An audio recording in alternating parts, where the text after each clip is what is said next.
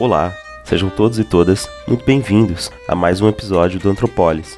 Esse podcast de antropologia contemporânea, feito com muito carinho por uma equipe de professores, pesquisadores e alunos da pós-graduação em antropologia da Universidade Federal de Pelotas. Eu sou Guilherme Aderaldo anfitrião desse lindo episódio, no qual nós entrevistamos a queridíssima professora Ana Luísa Carvalho da Rocha, que nos brindou com reflexões teóricas importantes, mas, sobretudo, com enormes lições em relação à necessidade que temos de, responsavelmente, tomarmos consciência do papel ético e político que cabe à antropologia em relação ao enfrentamento dos problemas que o mundo atual nos impõe. Ao fim dessa conversa, não restam dúvidas de que todos que tiverem o prazer de ouvi-la na íntegra sairão com um sopro de esperança e força, passando a entender com ainda mais precisão o sentido e a importância da antropologia para o processo de reconstrução simbólica de uma realidade sociocultural tão desafiadora. Sem mais delongas, portanto, fiquem agora com a professora Ana Luísa Carvalho da Rocha.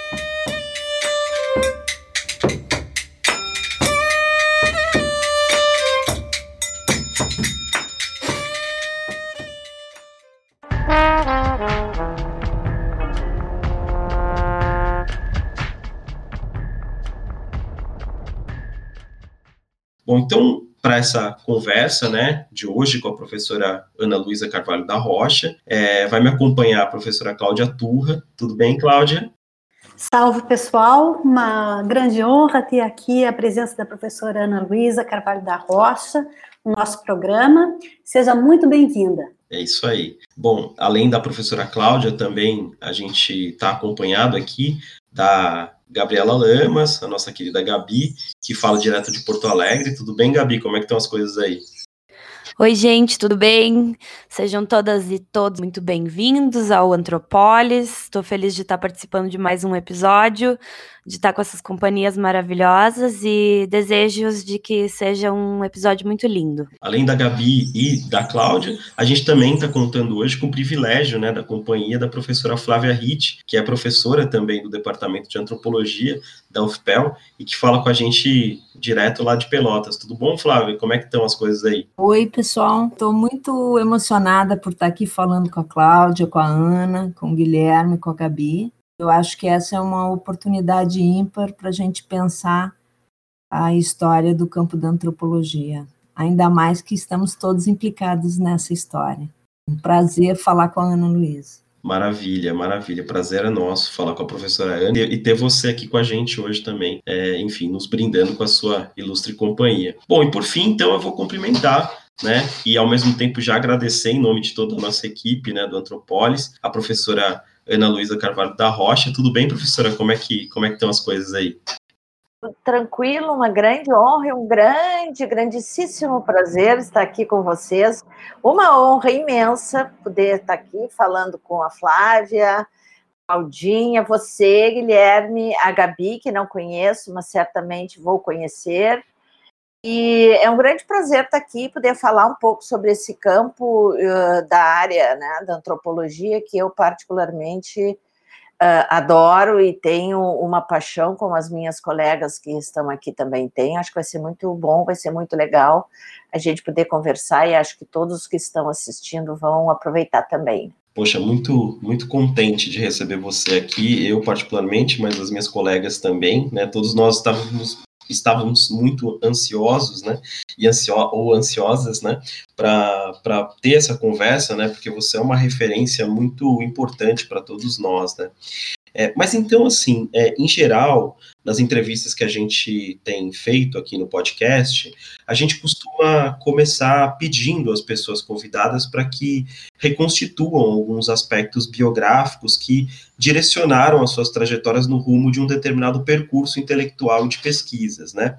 No seu, no seu caso, professora, me parece que a relação entre espaço urbano, memória coletiva e modelos narrativos constitui uma agenda de pesquisa bastante sólida que você vem compartilhando com a professora Cornélia Eckert, né, e que tem gerado diversos frutos e experiências não só dentro, mas também fora da academia, né, a gente vai conversar um pouquinho sobre isso, na né, experiência como museu, enfim. E pensando nisso, então eu queria começar, né, essa nossa conversa te perguntando sobre de que forma o modo como você tem interpelado essa relação entre espaço urbano e memória se relaciona com a sua própria experiência citadina, como alguém que sai do interior do Rio Grande do Sul, num ambiente mais conservador, eu suponho, e se aventura numa travessia profundamente cosmopolita, né? Boa parte dela construída na França. Né, dizendo de um outro modo, como que as suas experiências de vida cruzam e interpelam essa, essa sua curiosidade intelectual sobre as relações entre memória e espacialidade urbana. Uhum. Bom, vamos lá, Guilherme. Eu sou um pouco prolixa, ainda bem que podes editar. É, o que eu pesquiso hoje, né, é, cada vez mais claro a partir do, do fato de que a gente envelhece e as coisas vão tendo uma certa densidade reflexiva sobre a produção intelectual, a nossa, né, desde o período que se começa com dissertação e, e teses e pós-doutorados, mas a minha trajetória com memória tem muito a, e com cidade, eu grudo muito numa experiência de criança que sempre tive. Eu sou filha de uh, militar, então, o deslocamento uh, do interior, no interior do Rio Grande do Sul e fora do Rio Grande do Sul para outras cidades é uma experiência constitutiva da minha subjetividade uh, como pessoa. Então, o tema da memória se liga muito a esse processo que eu posso dizer para ti, que é uma imagem que eu tenho uh, de infância, de sempre olhar para a janela do carro quando a gente saía da cidade, que no geral ficava dois, três anos, e ver a cidade se afastando da janela do carro. Nunca era eu chegando numa cidade, era sempre eu saindo de uma cidade. E acho que a pesquisa com o urbano também, a questão da antropologia, tem a ver com outra experiência infantil para mim, que é muito, muito evidente, foi quando nós saímos de Dom Pedrito e fomos, eu tinha sete anos, e fomos para o Rio de Janeiro, direto para o meu pai fazer o que, né, uma formação na, na, nessa parte, ele não fez a escola uh, das agulhas negras, então a formação dele foi feita dentro do ESAO e depois voltamos ao Rio de novo, o adolescente. Mas essa primeira experiência que eu saio de Dom Pedrito, uh, nos anos 60, 59, 60, e vou para uh, o Rio de Janeiro, há uma experiência para mim muito clara, que depois eu vou remeter a essa, ao trabalho com antropologia e a questão dos modelos narrativos que tu falas, que é que eu, quando cheguei na escola, não entendi absolutamente nada que as pessoas falavam. Uh, pode parecer risível, mas uh, elas estavam falando português, obviamente, estavam falando carioquês, brincando, né? E eu vinha do interior de Dom Pedrito. Eu literalmente não entendia o que as pessoas diziam. E em função de eu não atender e não responder, eu fui, uh, eu repeti a primeira série primária, quando na verdade eu já estava alfabetizada. Dois meses depois que eu estava na escola, as pessoas não, os professores não me aguentavam muito porque eu sabia ler e escrever. E aí queriam me passar para a segunda série, mas aí todo um arranjo familiar repeti a primeira.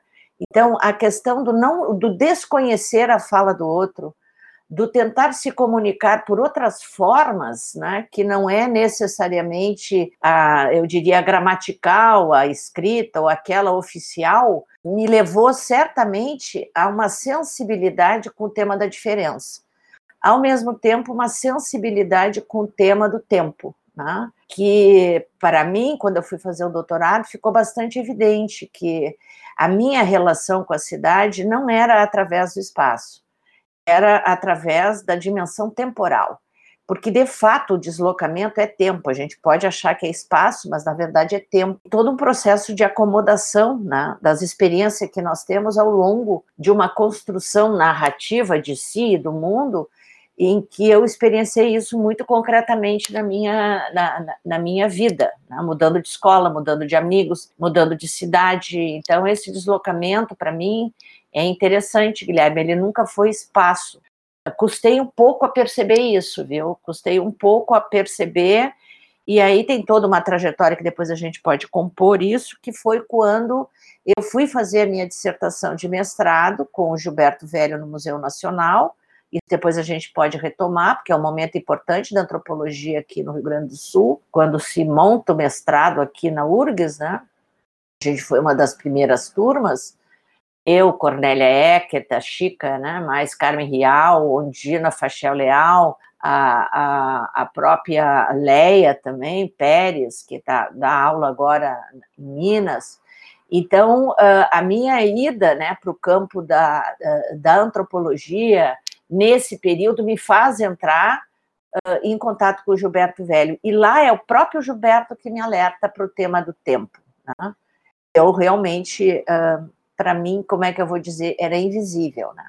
Então, Ana, eu queria que tu falasse um pouco para a gente da importância das parcerias na tua trajetória de pesquisa, é, sobretudo com a Cornélia Eckert, né, e com o teu irmão, o Nico Rocha. É, Ana, é, duas questões. Uma, um, primeiro, uh, falar um pouquinho dessa desse início da tua formação na URGS. Eu acho que é bacana, assim, de, de pensar que a, na tua geração, né, uh, e como ela está reinventando a antropologia, porque nós tínhamos, os, na época, eram os centros consolidados, era, era a, o pós-graduação no museu, na USP, uh, na Unicamp, na UNB. tu entraste como aluna numa, numa pós-graduação que estava se constituindo, né? E como é que era essa essa atmosfera dessa tua trajetória de formação? E outra coisa, Ana, que eu acho que tem para além do urbano, tu tem na tua uh, atuação, tu tem a, fortemente um pé na antropologia da educação e do meio ambiente, né? Como é que essas linhas se cruzam? Uh, assim, uh, primeira coisa que eu gostaria de colocar é, eu sou uma pessoa que tenho formação bastante diversificada em várias coisas. Quando às vezes eu tenho alunos comigo em crise, porque vêm de vários lugares e querem muitas coisas, eu os compreendo completamente. Eu fui uma pessoa que eu fiz ciências sociais, na minha época de ciências sociais havia possibilidade de curso 2, e eu fui fazer teatro. Fiz um ano de teatro, fazendo ciências sociais e o curso de teatro na área de direção teatral. E uh, depois fiz o, o, vestibular e fui cursando teatro e ciências sociais ao mesmo tempo. E uh, em meio às ciências sociais, e aí respondendo um pouco a Cláudia, e já no período de. Eu estudei no Julinho, né, no Júlio de Castilhos, no período bastante ativo do Júlio de Castilhos em termos de movimento estudantil. E quando eu fui para o Júlio de Castilhos, que de fato a gente parou aqui em Porto Alegre e o meu pai se estabilizou aqui, eu tinha muito envolvimento com a parte de movimento estudantil. Eu diria mais, mais cultural do que de fato político lá dentro do Julinho. Né? Mas era aquelas coisas, né, que hoje dá para contar, mas que a gente jogava carteira lá de cima e jogava blusa para os caras entrarem, para os colegas entrarem dentro do Julinho porque tinha uniforme. A gente fazia horrores em sala de aula, horrores, horrores. Era um grupo bastante atuante. Tinha uns mais radicais que jogavam bombinha dentro dos, né, dos vasos sanitários, mas enfim o coletivo para mim sempre foi importantíssimo. E dentro da escola inclusive. Então nunca fui uma aluna de não ter experiência de construção coletiva. Quando eu entrei para sociais eu participei do, do, do, também do movimento estudantil daí no nível universitário da linha lá do Raul Ponte desse pessoal todo que era um pessoal mais velho que eu mas que tinha voltado nos anos 70 de São Paulo né e estavam entrando, Raul, no caso da história.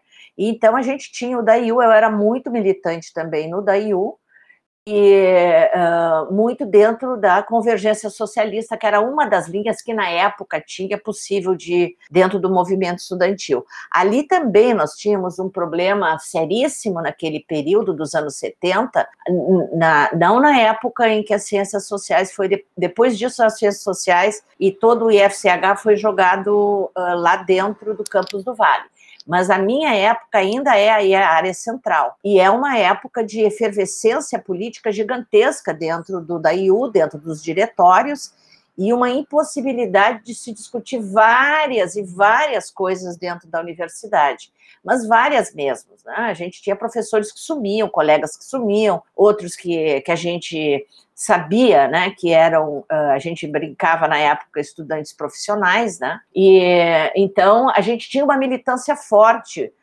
peguei o 447, peguei o, o, né, o fechamento do DAECA, E para a gente atuar e continuar lendo, vejam que coisa interessante. A gente tinha grupos de estudo, em off, os grupos de estudo. Então a gente ia para redenção para estudar, recebendo livros muitas vezes de outros colegas uh, da, na, da Argentina, porque não dava para te andar com o manifesto comunista, não dá para te andar com a, a ideologia alemã, não dá para te entrar com nada disso dentro da Uh, uh, então a gente se reunia às vezes na redenção para discutir algumas coisas e às vezes na casa de alguns aí colegas que a gente ia para fazer esses grupos de estudo. Então o estudo coletivo, estar em coletivo estudando, produzindo, discutindo, para mim é uh, o ar que eu respiro. Né? Aí Flávio eu junto isso com o tema da educação, de eu estar enfiada na área da, da educação né? Uh, sem ter feito licenciatura, porque desisti,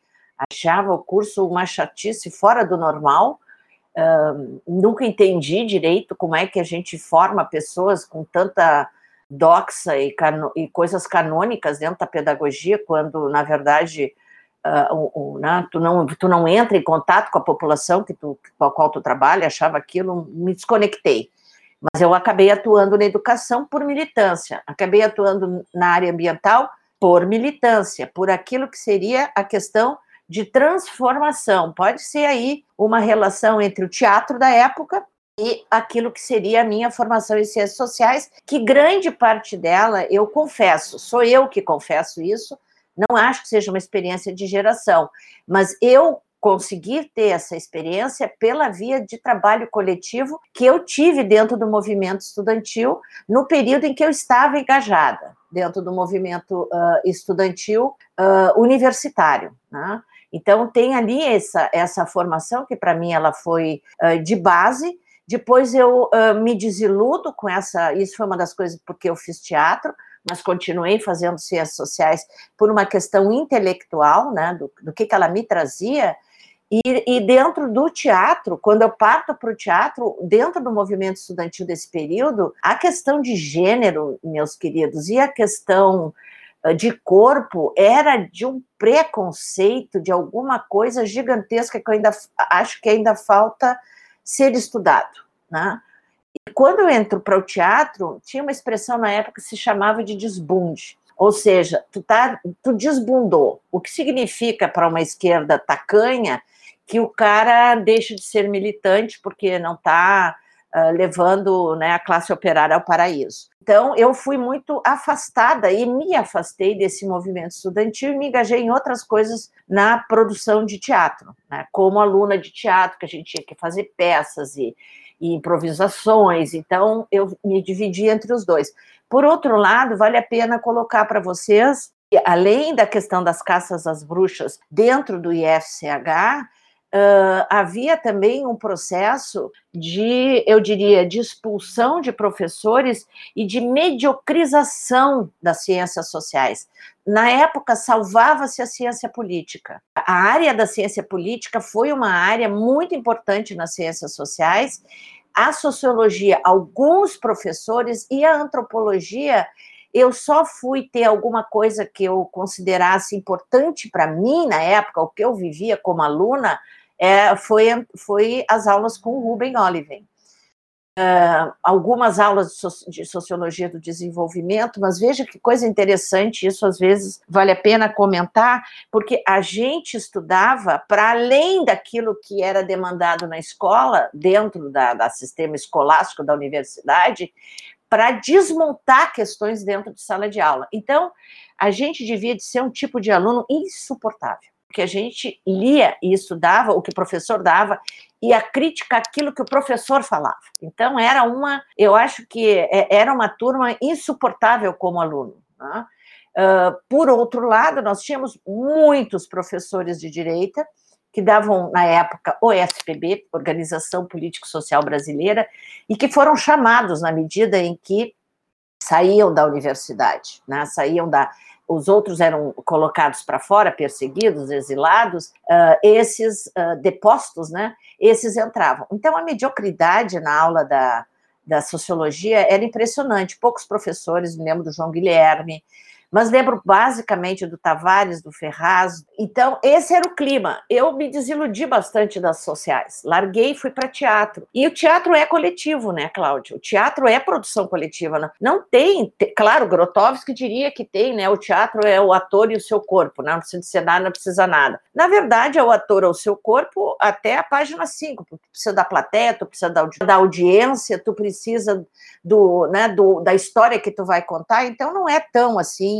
né, individual, ele é muito coletivo. E quando eu entro na antropologia, eu entro por por acaso, meus queridos. Eu sinto em dizer para vocês, porque quando eu fiz o teatro, também me enchi o saco muito do teatro, desculpe a expressão, porque o teatro também era uma coisa muito narcísica. Era algo que eu também não aguentava o narcisismo. Então, eu basicamente, quando uh, me desiludo, estou quase me formando praticamente em direção teatral e eu, e eu saio e vou peço transferência. Bom, vocês estão sentados? Se não sentem. A Flávia sabe.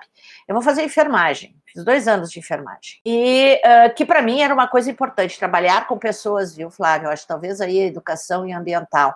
Trabalhar com pessoas, interagir com as pessoas. As pessoas eram mais importantes para mim do que as coisas que eu estava lendo, as coisas que eu estava, só tinha sentido para aquilo que era a vida das pessoas, para a minha vida, para a vida das coisas que eu estava vendo, certo ou errada, né? Absolutamente sagitariano alucinado, que é o meu caso. E então eu faço enfermagem e depois, dentro da enfermagem, eu vejo realmente que eu teria que, do tipo, sai daí e vai fazer outra coisa, porque enfermagem, ah, eu diria, não é alguma coisa interdisciplinar, é real uma coisa disciplinar. A área das biomédica, ela é muito disciplinar. É uma, eu assim acho espantoso uh, não é uma coisa que tu possa dividir com outras. Né? Aí eu larguei sociologia rural seis meses, tive uma bolsa ali no pós sociologia rural, e nessa época eu estava com um grupo, de novo, Cláudia, com mulheres discutindo o tema de gênero. Estava na época da discussão de movimentos, né, de, de iniciando ainda né, os, o, já um processo de movimento feminista, mas de organização do que a gente chamava na época grupos de reflexão. Então, eu montava esses grupos de reflexão com colegas, de tudo que era sorte de pessoas que eu encontrei no teatro, juntando com gente das sociais, com o pessoal da enfermagem, pouco se me dava, eram mulheres que queriam discutir isso. E vem daí que eu digo, bom, nessa época me separo também, né, me separo, uh, com uma filha de três meses, me separo literalmente, fico com a minha filha, e, e aí uh, tenho que dar conta disso e descubro que o tema de separação poderia ser um tema interessante. Nessa época tem o curso, tem o pós, né, Flávia, que tem lá, que abre o pós da antropologia. Isso eu estou falando anos uh, 80, né, que foi quando eu entrei no pós. Eu acho que a gente, antes ele era uma especialização, e era o programa de pós-graduação em antropologia, so, antropologia, sociologia e política pasmem, era um, era um, depois ele vai se transformar só em uh, mestrado em antropologia uh, social. Mas na minha época, da Chica, era mestrado em sociologia, antropologia e ciência política. A aula de método era uma aula geral de todo mundo junto, né? pessoal da sociologia, da política e da antropologia. Uh, depois, né, saindo disso, entramos numa outra disciplina que era a Cláudia que deu. Mas a briga em sala de aula era uma de horror entre nós, né? Porque sempre rechaçando a antropologia como uma coisa folclórica, né, de estudo de pitoresco, índio, uma coisa, a cultura na época não tinha valor político, né, interessantíssimo. Anos 80 ela vai começar a ter um valor político, e a antropologia vai crescer profundamente em termos de construção de campo de conhecimento. Mas na época que a gente estava, não tinha muito isso. E aí, nós éramos poucos alunos, éramos cinco, né? depois Teve dois, éramos sete, dois depois saíram, né? E ficamos nós cinco. E nós, então, porque a gente também não estava satisfeito com o que o pós nos apresentava, a gente foi começar a montamos o GEAS, que é Grupo de Estudos em Antropologia Simbólica, que a Flávia depois mais tarde veio a participar, e nesse grupo de novo um trabalho coletivo. A gente montou congressos, né? Montamos colóquios, Montamos cinco, porque na época que nós fazíamos o mestrado era quatro anos, meus amores. Então a gente fazia quatro anos, nós tivemos o GEAS, e o GEAS, uh, ao longo desses quatro anos, promoveu um colóquio chamado Cultura e Ideologia. Todos os anos trazíamos gente dessa linha do Rio São Paulo né, para uh, Rio, São Paulo, Brasília, para fazer seminários que nós organizávamos o programa, nós fazíamos o contato com os professores, e aí uh, e o pós pedia a grana. Depois ele pedia a grana e nós gerenciávamos a grana e nós gerenciávamos o congresso pegávamos os professores, levávamos para um lado e para o outro, tinha. Aí na hora de fazer alguma coisa com esses professores faziam a janta, na casa da Undina, né? geralmente era a Undina. Então, esse colóquio que nós fazíamos, depois trouxemos o Arantes para dar aula, trouxemos o Renato Ortiz, e, de, e mais eh, para dar aula assim, né? Dar uma semana em Porto Alegre. Tudo isso nós programávamos e pro, pro, propunhamos isso para a coordenação do curso, que na época tinha o pós, era um só, mas tu tinha três coordenações separadas, né? Então, a gente tinha esse trabalho coletivo que também foi super importante para a gente ler uma série de coisas que a antropologia não tinha ainda fortaleza, né? Que tem hoje o pós. Uh, hoje, tu tem um corpo docente com formação em várias áreas, em vários campos, em várias disciplinas. Para vocês terem uma ideia, nós montamos um grupo entre nós para estudar o Salles onde o Rubem e a Cláudia fizeram parte. Nós montamos um seminário entre nós para discutir Levi-Strauss, porque teve uma época que todo mundo era absolutamente Levi-Straussiano. Né? Aí estudávamos Levi-Strauss, Levi-Strauss. Então a gente, inclusive, era tão antipática que a gente intervia muitas vezes nas, na, nos programas dos professores. Eles diziam, não, vamos lá, né? E incorporavam aquilo uh, dentro uh, do programa. Então, a questão coletiva, vai te ver, Cláudia, ela vem vindo há muito tempo, né? E aí a gente começa a, a fazer uma rede, né? Rede para nós, né? Que era o Gilberto, que era Eunice Tirran, que era a Ruth Cardoso, esse pessoal que é o pessoal que eu chamo, né? Os, os meus ancestrais, né? Os meus ancestrais são, são essas pessoas que nós conhecemos e que eles passam a fazer parte da minha linhagem que eu sigo, né? Eles são parte da minha vida, né? Uh, tanto quanto os alunos que eu formo, a Cláudia, a, né, a Flavinha, fazem parte da minha vida também, para frente e para trás, é, essas pessoas foram, foram importantes na minha produção coletiva, né, de, de, ler, de produzir coletivamente. Então tem esse, essa, essa, essa relação forte, é lá que eu vou conhecer o Gilberto, que vou uh, a partir da, da Cláudia, né? Uh, trabalhando muito com camadas populares, e eu queria muito trabalhar com camadas médias, a Cláudia sai para o doutorado, e eu vou ser a segunda pessoa do pós que vai pegar a orientação de fora. Aqui também era interessante ter uma orientação de fora, também para fortalecer o vínculo do pós com o Museu Nacional.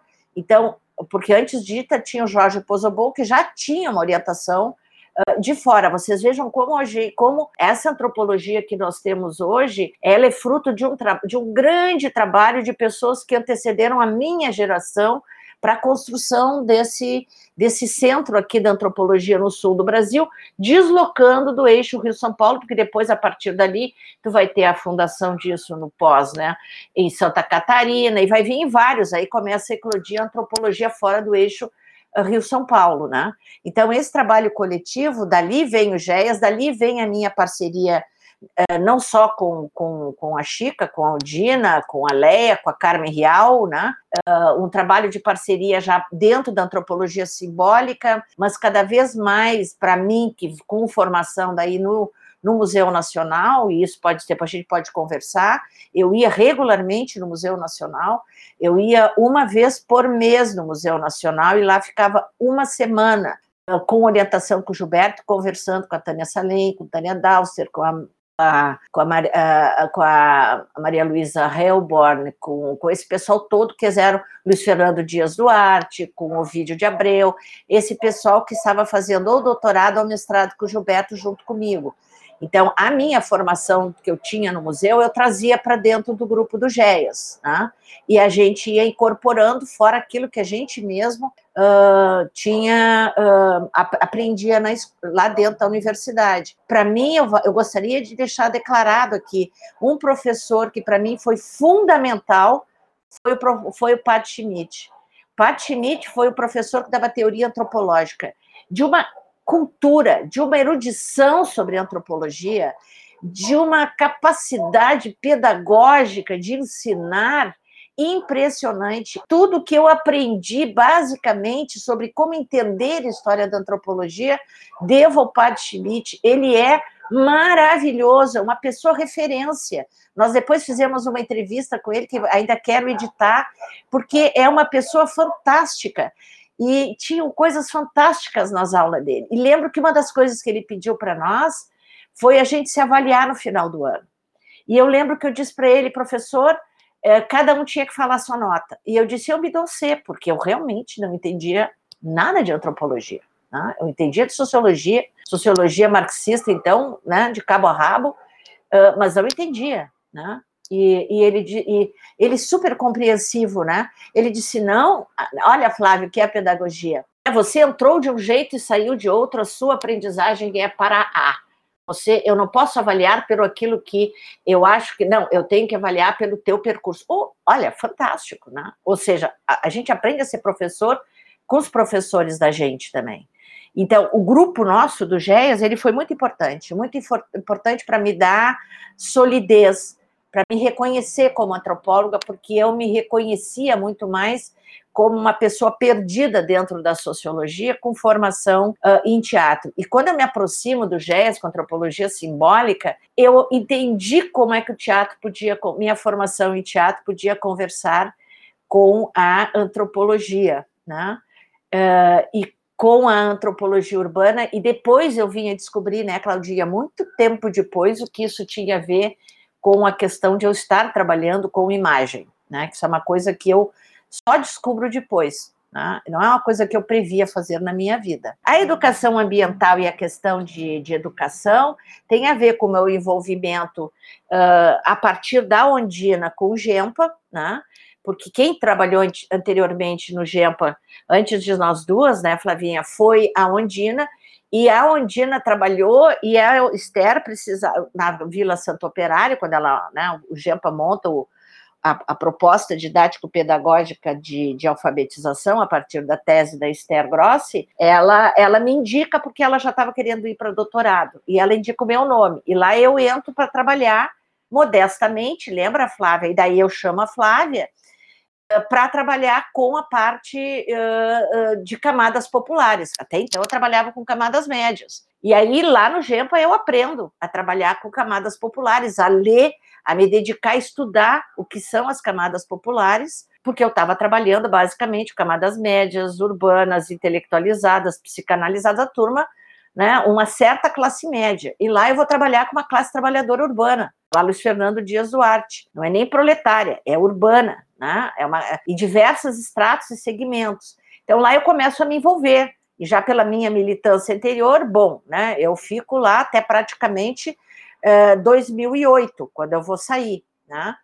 Uh, mas há todo esse tempo estive na diretoria, na presidência, na tesouraria, uh, como professora, formando professores. Lá eu, através do GEMPA, conheci Brasil afora e conheci mais a educação do ponto de vista não de quem uh, vivia o dilema de ter que aprender numa escola extremamente arcaica, né?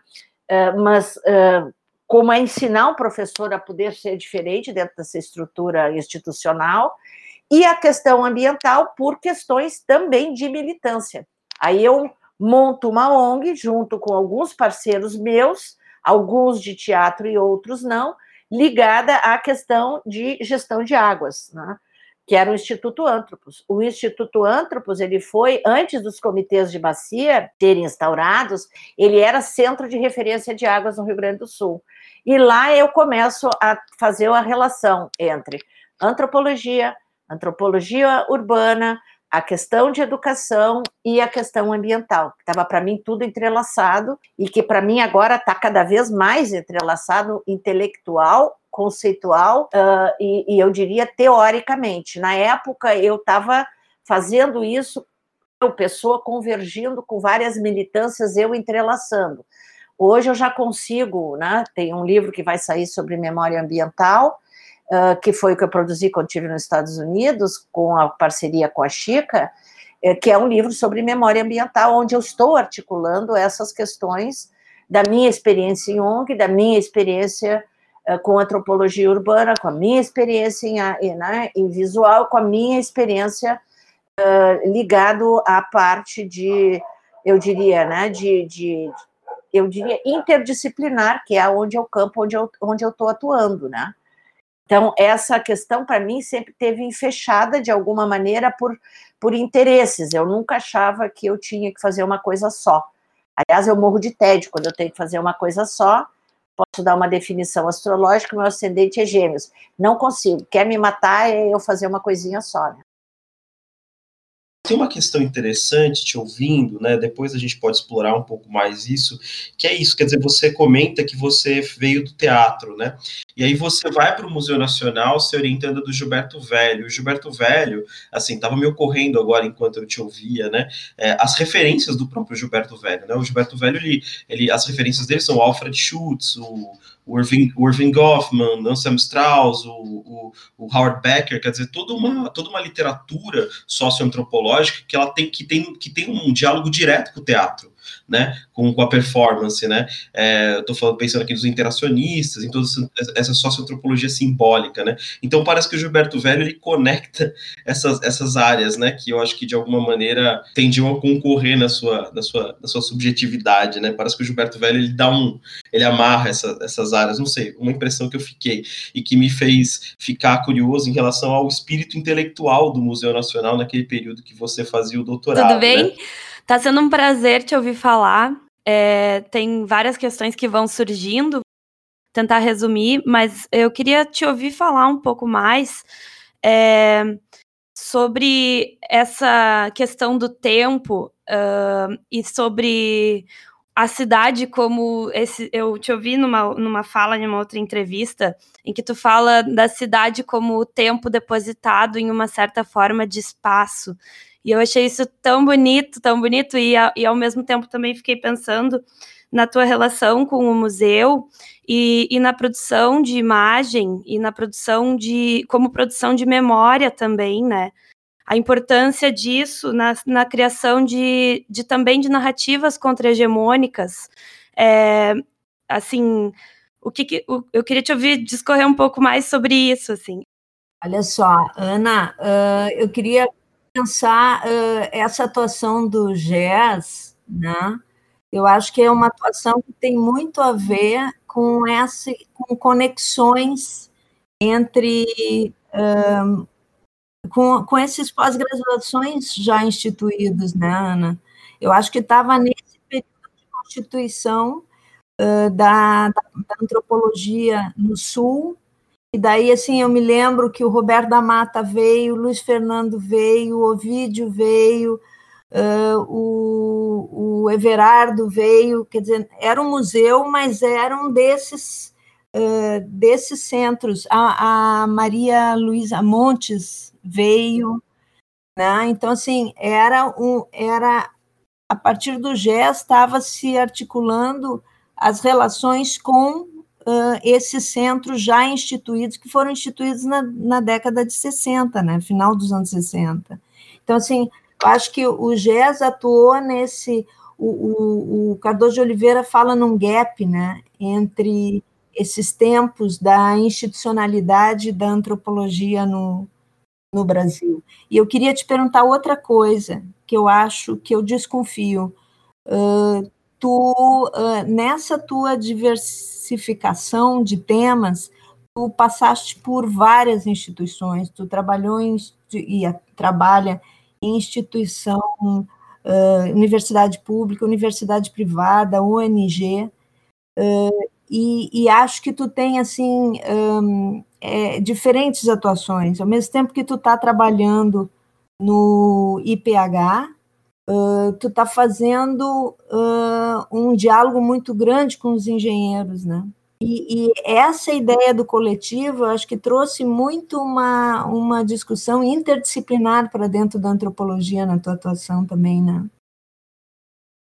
Uh, a questão do Gilberto, realmente, uh, graças aos deuses, uh, primeiro o Gilberto me aceitou como orientação. Agora, coitada, coitada da, né, da Miriam Lise Barros ele só me aceitou porque a Miriam largou a, a, a, o tema dela, que era a separação de casais. Esse era o tema que eu estava investigando. Então, esse, a questão do descasamento, né, da separação em camadas médias era algo que o Gilberto estava querendo estudar, a Miriam estava estudando, mas depois ela troca e vai estudar uh, a questão da velhice, né, a questão dos avós. A Tânia Dalster estava estudando questão de família também, né? Uh, enfim, havia uma, uma, uma gama de pessoas trabalhando com essa linha que o Gilberto estava na época atuando. Então, quando ele aceita ser meu orientador, eu, eu gostaria de colocar isso, são pessoas que foram muito importantes na minha vida. Ele, o Mafê Soli, mesmo o professor, o Ruben, né, que, que não sendo meu orientador, tinha uma paciência de Jó conosco lá dentro do GEAS. O Ruben tinha uma paciência gigantesca, né? E, então tem essa um, importância do, uh, né, do, do, Gilberto ter me aceito lá. Entrar dentro do, do museu, eu, eu, não, eu entro pela via do, do Gilberto e a rede de pesquisadores que ele tinha. E, obviamente, com uh, inúmeros autores que uh, eu tinha visto, mas que eu não tinha aprofundado, Guilherme. Por exemplo, Schutz e vários desses autores são autores que eu não tinha visto. Então, esse material é o que eu trago para dentro do GEAS e a gente começa a discutir como grupo também. E é daí, Flávia, que vem essa rede de pessoas que a gente começa a trazer. Traz por essa via uh, de que eu venho trazendo uma série, inclusive de antropologia da honra, Guilherme. Porque uma das coisas que o Gilberto pontuava, e por isso o tema do tempo e da memória, era a discussão que o tema da honra era, era uma coisa que aparecia muito forte nas minhas, nas mulheres com as quais eu estava trabalhando. E ele não entendia como é que isso acontecia, porque isso não ocorria, por exemplo, dentro da, das narrativas das mulheres que se separavam, que, com as quais ele estava tendo acesso pela via dos orientandos dele. Então, ele é que me leva a, quando o Gilberto trabalha e foi quando logo depois que ele faleceu, que teve um evento comemorativo, foi uma das coisas que eu falei da grande contribuição que ele tinha para mim. Quando ele trabalha com o conceito de sociedades complexas e quando ele trabalha literalmente com o tema da descontinuidade da heterogeneidade. A gente pode achar que é só espacial, territorial, né, é, ética, mas ela é estética também. Então, e quando eu falo de estética, ela, eu falo de formas. Então, Gilberto, para mim, foi o que me levou a fazer da dissertação e a provocação dele a fazer minha tese de doutorado como a Fessoli sobre a questão da estética urbana. Então, o tema do Gilberto, quando ele fala de descontinuidade, ele dá uma pista para dizer que não há um contínuo, que mesmo que tu queiras aplicar um tempo histórico, para a vida das pessoas, há algo que pulsa para além daquele tempo do que seria, como diria o Bachelard, o instante ou o presente. Então, isso é uma das questões que eu ligo com o tema, tentando ser mais breve, com o tema da estética, né? porque seja lá performance, né? e é o que eu vou resgatar para ter orientação como a Fassoli, é o paradigma estético para trabalhar aquilo que ele chama o teatro, da, né? o teatro uh, social no contexto metropolitano, da vida urbana, teatro urbano. Vejam bem, ele usa essa expressão e, para mim, é plena de sentido. E isso tem a ver com o próprio fato de eu já ter trabalhado com autores que me permitem perceber esteticamente essa cidade. Gilberto é um esteta, o Gilberto. O Gilberto é, lê, é, a escrita de Gilberto tem a ver com literatura. Então, para mim, graças aos deuses, esses, essas pessoas com as quais a minha vida cruzou e eu cruzei com as delas, vão construindo esse campo que estão me permitindo, e isso graças a eles, a minha possibilidade de linkar as minhas questões intelectuais em coisas que vão convergindo. Isso é graças a um orientador. Ter um orientador, primeiro, eu fui para o museu, como quando eu fui para Paris, eu morria de medo, eu tinha uma insegurança atroz. Só alguém te acolher, olhar para ti, olhar tu tá mostrando insegurança, mas ele olhar para ti para além daquilo que tu mostra na aparência da tua insegurança e apostar naquilo que tu deseja, ele conseguir ver teu desejo antes de tu saberes. Eu acho essa função de orientador maravilhosa. Eu brincava muito com a Chica, né? Eu não tenho, nunca tive pai carrasco. Nunca tive orientador carrasco. E, e quando eu fui para a defesa, a primeira vez eu pego o Gilberto e deixo no hotel e ele diz: Como tu estás para amanhã, Ana Luísa? Porque ele tem, né? Daquela forma coloquial do Gilberto. Eu disse: Ah, tô com medo, tô assim, tô assado, mas tá bem, tá, né? Tá, tá tranquilo. Daí ele disse: Vou te dizer uma coisa que eu jamais teria dito para ti no início, mas eu achei que nós não chegaríamos até onde chegamos. Ele nunca Ele só me disse isso porque ele sabia que eu estava forte para defender. Ele nunca, nunca, nunca transpareceu isso em orientação. Jamais. Jamais uma Fessoli transmitiu isso em orientação. Na França, ele sempre perguntava como vai a Camila, que era minha filha, eu fui com ela com, com 10 anos para lá, como ela estava, ele queria saber da minha pessoa, como eu estava, se eu estava me sentindo bem, sabe? Para me botar junto com os colegas no centro do atual e do cotidiano, que era o que ele dirigia. Enfim, eu estou colocando isso porque eu acho que isso é importante colocar para que a gente uh, aprenda não só no trabalho de campo a escutar os alunos, os pesquisadores em formação, mas uh, não só as pessoas que a gente escuta em campo, mas também aqueles que a gente forma, né? Esse tipo de escuta. Tá? E aí, falando essa uh, questão, né, Flávia, de, do IPH, né, sempre fui uma pessoa, aquilo que eu falava no início, né, Guilherme, que foi a tua primeira pergunta. Sempre, de alguma maneira, eu me atirei para o diferente. Eu sempre acho que a diferença, ela é fundamental. Para mim, a questão de, né, de, do convívio com a diferença foi o meu cotidiano. Quando eu vejo pessoas, às vezes, saia justa com algumas coisas que estão acontecendo hoje no nosso caro país, eu fico pensando, mas como? Olha o que, olha o que a minha geração passou e, entende? É, mesmo uh, né, indo para fora, indo para cá, indo pra, sabe? Uh, voltei porque aqui tem coisas que a gente tem que resolver. Então, a questão da diferença, do suporte com a diferença, do lidar com ela, e da capacidade, adoram falar de resistência. Eu cada vez mais, Flávia, Cláudia, Guilherme, uh, Gabi, eu cada vez mais acho que a gente tem que começar a trabalhar o conceito de resiliência. É muito pouco trabalhado, inclusive né, muito pouco trabalhado por nós, porque na física, né, na engenharia, resiliência é fundamental, né? Se tu não, tu não faz um edifício ficar em pé, se na construção dos teus materiais tu não perceber a capacidade de resiliência dos materiais. Então, eu acho que resiliência é alguma coisa fundamental para a gente poder pensar. Então, nesse sentido, é que eu também fui organizando a minha vida. Trabalhei no museu universitário, convém dizer, Guilherme, eu sei que está breve o tempo, mas acho que vale a pena dizer. O museu universitário para mim foi fundamental. Tive contato com a Luísa Kliman, que trabalhava com museus, que organizou todo o acervo fantástico que hoje tem a Santa Casa. Trabalhei com a Sandra Pesavento, com ela eu aprendi muito, muito, muito né, sobre história, né, sobre como entrar dentro da história, como lidar com a história né? Uh, com a Chica, que é a minha grande parceira de pesquisa, que depois que a gente volta de Paris, se encontra em Paris, eu reencontro Géias, uma parte do Géias em Paris, que é a Chica, que é a, a, a Carmen Rial, a Peninha na época, né? Uh, e lá, quando eu, quando eu volto, é que eu, a gente cria o Biev como uma forma de retomar essas parcerias nossas, que é onde eu me encontro hoje, né? Um pouco dando aula no ensino privado, que para mim nunca me, entendeu? Dentro da Fevale, que para mim isso nunca, nunca me assustou, sempre é um desafio. É um desafio maior ainda, porque os dois possam interdisciplinar. Acho que tem que ter perfil para trabalhar nesse pós. Dei aula na Federal de Santa Catarina como professor visitante, um, um bom tempo. Adorei dar aula lá também dei, né, dou aula na URGS, convém dizer que na URGS o meu cargo sempre foi de antropóloga, eu não passei no concurso da URGS, e depois teve concurso, a Chica me entusiasmava e dizia para fazer, eu dizia que eu não ia fazer mais, eu não tinha mais a menor interesse, a minha vida estava bastante feliz do jeito que eu estava, para querer acabar fazendo uma coisa só, não consigo, então não fiz muito, dou aula, dou aula porque a Chica me bota da aula, me chamava para dar aula com ela, Hoje eu posso dar porque estou aposentada, então hoje eles me permitem dar aula, né, como uh, dentro uh, da universidade.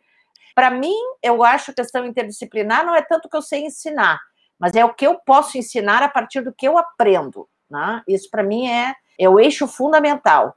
Acho que para mim esse é o é, é, é, é central e, e a aprendizagem coletiva que eu acho que a Cláudia falou e que eu acho que para mim eu vou eu vou insistir de novo. Contra-hegemônico a questão né que a Gabi coloca Uh, de novo, é, é, eu diria que é contra-hegemônico porque eu sempre fui uma pessoa insubordinada, eu sempre fui uma pessoa que está tá olhando, de, eh, tá olhando de um jeito, mas será que não pode ser visto de outro? E, e nunca olhar só, né? Então, jamais conseguiria Uh, e graças a isso, graças ao GEMPA, trabalhei com camadas populares, senão eu ia ficar só trabalhando com, com classe média, né? Eu não, eu tenho um certo ranço com especialistas. Eu acho que a antropologia ser social, Flávia, é fundamental. Ou seja, eu jamais abdico daquilo que foi a minha formação numa sociologia marxista. Eu refundo, eu repenso, eu releio, coloco outros autores, mas para mim uma questão é fundamental: ter uma formação de base. O Gilberto chamava de erudição. Eu acho que é uma formação humanística de base que eu, falando agora a vocês, nova geração, tenho muito medo que esteja se perdendo. Então, é, você tem um trabalho muito importante dentro da antropologia visual, né, do campo da antropologia visual, mas que você gosta sempre de salientar é, que é muito mais no campo uh, dos estudos do, da imagem e do imaginário né, dentro das suas influências uh. Então, eu queria que você comentasse um pouco para a gente sobre essas fronteiras, né, desses campos de pesquisa, as interfaces, né, desses campos também, e uh, juntando com isso, uh, e também com a, com a tua trajetória no campo da educação, a importância que, que você vê na questão da ludicidade e dos jogos? Em termos da construção do conhecimento. Né? E aqui eu já estou me referindo a, tanto aos jogos de memória, né, que é um conceito caro para ti e, e para Cornélia, né? mas também a questão dos games interativos, né? e aí eu resgato também é, essa, esse essa questão uh, da tua parceria com, com o Nico Rocha, né? Uh, que é um dos das, das, pessoas com as quais tu, tu, tu, tu tens desenvolvido trabalhos muito bacanas também. E, professora, esses dias eu li um texto, né, é, que você e a professora Cornélia escreveram, chamado Escrituras Hipermediáticas e Metamorfoses da Escrita Etnográfica, né, no qual vocês recuperam a experiência de produção de documentos etnográficos usando a linguagem da hipermídia, né, no qual todo um, na qual todo um conjunto de informações colhidas no campo, como vídeos, fotografias, sons, textos, né, acabam ligados, né, entre si, configurando uma estrutura de produção do conhecimento antropológico que, numa certa medida, tensiona os métodos tradicionais, né? Já que os gestos fundadores, né, que muitas vezes acabam ocultados na obra escrita, acabam vindo à tona nesse tipo de, de linguagem, né? Nesse outro modelo de registro, né? O que, o que muda totalmente a nossa experiência, tanto como, como produtores, quanto como leitores de etnografias, né? E aí vocês dizem nesse texto, né, é que essas novas práticas de escrita podem ter vantagens, inclusive, né, é, que palavras suas, né, é, sobre os métodos tradicionais, né, eu estou pensando aqui no filme e no texto, né, por conta do caráter não linear, né, que permitiria uma leitura comparada de um mesmo acontecimento, né, e aí eu fiquei curioso para entender como você tem lidado com esse modelo de construção etnográfica atualmente, né, isso me, isso me linka num outro texto que seu também da, da Cornélia, que para mim é muito, é muito caro, né, porque vocês falam de um documentário do Robert Bobet sobre o o, a, a Rue Villain do, a, a, a, partir da experiência do Jorge Perrec, né, que é um escritor que eu, que eu, que eu tenho uma verdadeira, um verdadeiro fascínio né, por ele. E aí eu, eu fui reler esse texto, e é muito interessante como que vocês mostram nesse texto que o documentário do Roberto sobre a rua, né, ele é um documentário hipertextual, né, porque é um documentário que é, de alguma forma junta né, anotações mentais com enfim, com uma série de, de, enfim, de referências, né, de, de, de colagens, né, que vão problematizando uma certa narrativa linear sobre a rua que as fotografias contam, né? E nesse sentido o documentário faz jus à própria poética do Jorge Perrec. E eu fiquei pensando nessa questão, assim, como que o hipertexto é uma, é uma tem a ver com uma forma de pensar, né? De, de organizar cognitivamente a nossa, ou de desorganizar, né? Melhor dizendo, a nossa a nossa relação com a matéria que a gente produz como etnógrafos, né? Enfim, eu queria entender um pouco como que você, como que você trabalha com essa linguagem do hipertexto hoje. Você poderia trazer algum exemplo etnográfico mais recente? Eu vou começar com a própria questão do tema do imaginário. né? e a questão do, do, trabalho com antropologia visual, uh, Cláudia, que é antropologia audiovisual, visual, e antropologia da imagem. Por que, que eu, eu digo que eu trabalho mais com antropologia da imagem? Porque, para mim, a questão uh, figurada ou figurativa, aquilo que não é tanto sobre o ver, né, mas é sobre o imaginar, o que está a gente no documentário trabalha com o que está dentro do campo e o que está fora de campo. Mas tem uma coisa no cinema iraniano que ele ensina que é o além-campo, que é aquilo que eu imagino e que, e que uh, o cinema, de alguma maneira, ao projetar, continua mantendo como ilusionismo. Né? Na verdade, eu estou projetando uma coisa numa tela plana e eu consigo ver pelo né, por uma visão, né, por uma uh, forma de ilusão, eu consigo ver movimento, né, eu consigo ver aquilo em 3D, eu, eu tenho, aquilo vira uma coisa imersiva, mas na verdade não tem nada de imersivo, é simplesmente uma projeção de uma tela, né, então, há algo ali, além do que está dentro do meu campo, né?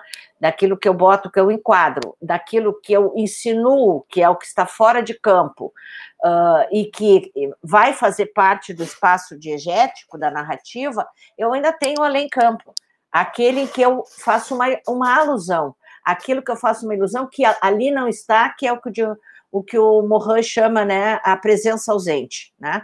É uma presença ausente que está para lá e que depende do espectador colocar lá dentro. Por isso o, o livro dele, né, o, o, o, o Homem Imaginário, né?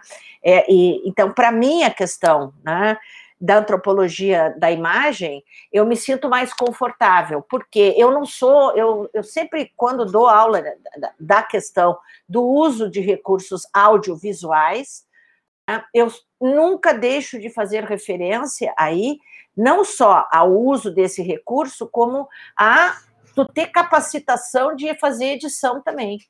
Tem que ter capacitação de fazer edição, porque editar não é uma coisa menor que eu vou entregar para qualquer um. Editar é uma potência narrativa como linguagem.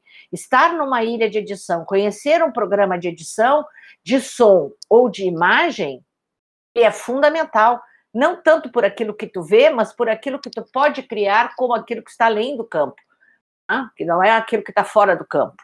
Então, para mim, uh, por exemplo, construir um documentário sobre memória, eu não posso linearizá-lo, por isso aí a Rivilan.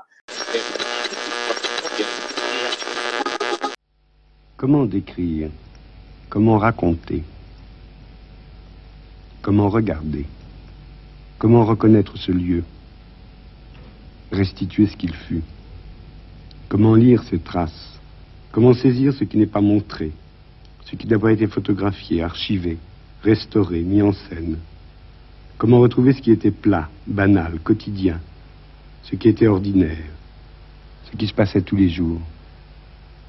On pourrait commencer comme cela. C'était une petite rue de Ménilmontant à Paris, dans le 20e arrondissement. Elle faisait 243 mètres de long et 8 mètres de large. Elle commençait à la hauteur du 29 rue des Couronnes et en esquissant vaguement la forme d'un S inversé, montait jusqu'à des escaliers qui menaient à la rue Pia au numéro 21. Il y avait là une maison à tourelles avec des lucarnes rondes appelée la maison du meunier. Sur le trottoir, au bord de la balustrade, il y avait aussi un curieux réverbère formé de deux becs de gaz coudés surmontés d'un lampadaire. Peut-être, parce que de ce carrefour on peut se plonger dans le plus beau panorama de la ville, on y tourna avant la guerre un film avec Harry Bor. Plus tard, on y tourna encore Casque d'or et Jules et Jim, et aussi le plan final d'un homme qui dort. Cette rue a été classée en 1863. Elle s'appelait rue Villain, du nom d'un architecte, propriétaire des terrains du quartier et maire en 1848 de l'ancienne commune de Belleville.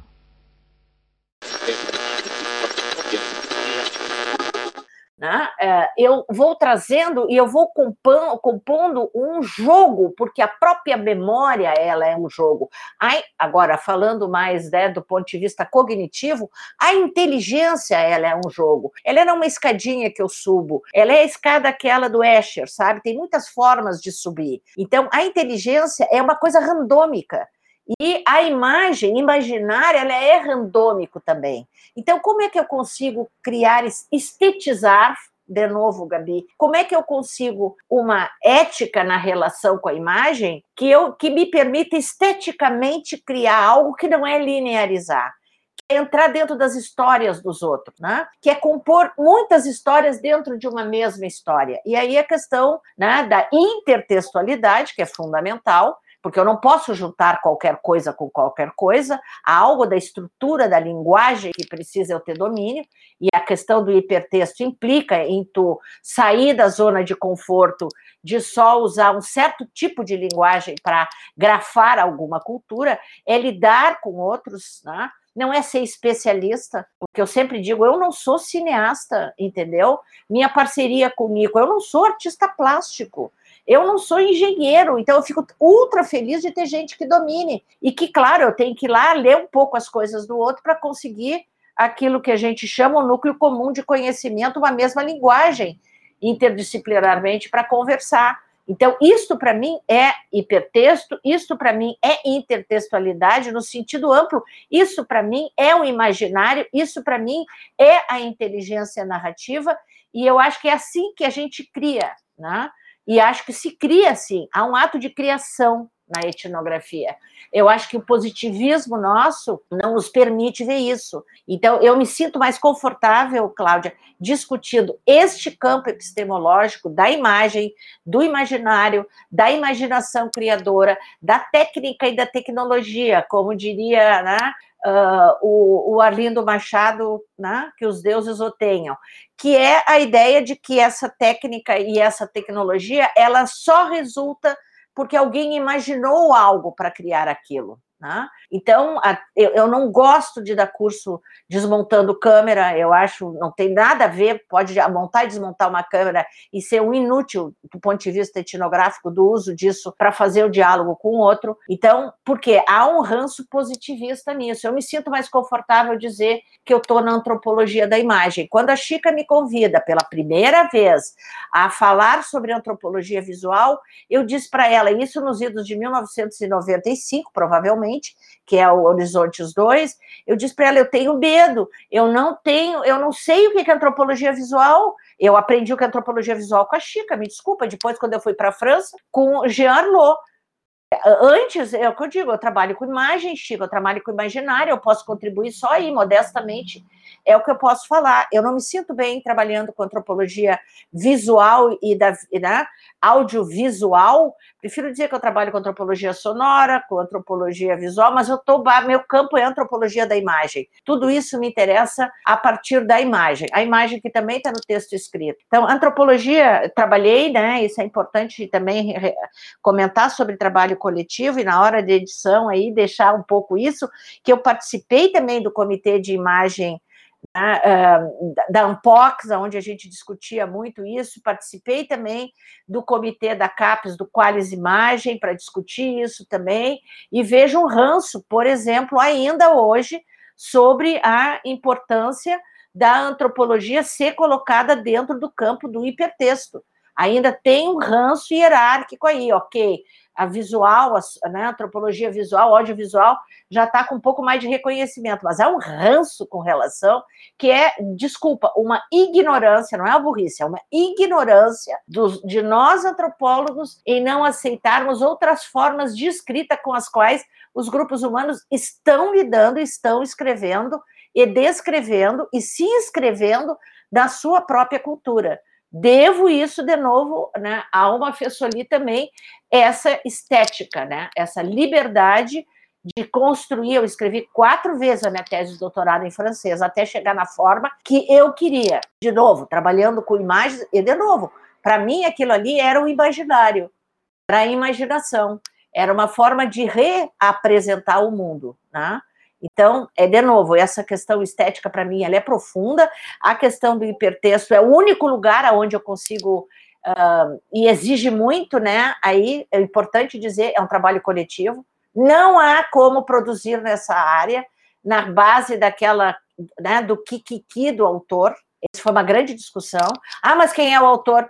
Desculpa, na fotografia tem o cara aquele que aperta o dedinho e faz o clique. Mas na parte de uma produção audiovisual, escuta, o cara do roteiro, o cara que é diretor de fotografia, o cara que. Desculpa, todos eles são fundamentais como equipe. Não tem essa obra se não tiver obra coletiva, não existe. Então, a autoria, aí fica aquela coisa, né, do de narcisista, né, ao culto a si, ao seu ego também, não sabe? Então, acho que a, a questão do hipertexto, para mim, ele, ele é central. E agora, respondendo, nós estamos começando a trabalhar no OBIEV, até o final do ano vai, uma forma de trabalho com jogar as imagens, por enquanto, vai ser em suportes diferentes, mas de épocas diferentes, imagens diferentes, dentro da parte do link coleções, que é o site do BIEV. É um trabalho coletivo, é um trabalho que tem que estar sempre aprendendo. Né? As redes digitais é, é um trabalho também que pode virar banal, qualquer um bota qualquer coisa na internet e não diz de onde veio, não, não, não, não diz de onde veio a quem pertence aquela imagem. Então, há, há, sim, é uma possibilidade imensa de trabalho, principalmente trabalhando a memória a partir dos jogos, como eu e a Chica queremos trabalhar. Só ali é a possibilidade. Agora, é um tema delicado ainda. Acho que é um tema bastante delicado, e com tudo isso que eu estou dizendo, uh, eu ainda tenho alguns receios com relação à banalidade dessas redes também, né?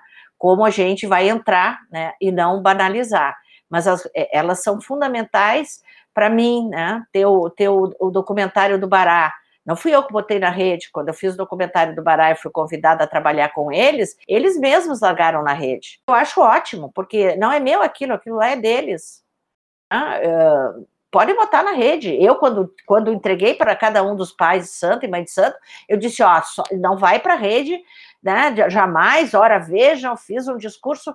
Eu cheguei em casa, abri já estava na internet, meus amores. Eu vou dizer o que? Não, como? Fui eu que dirigi.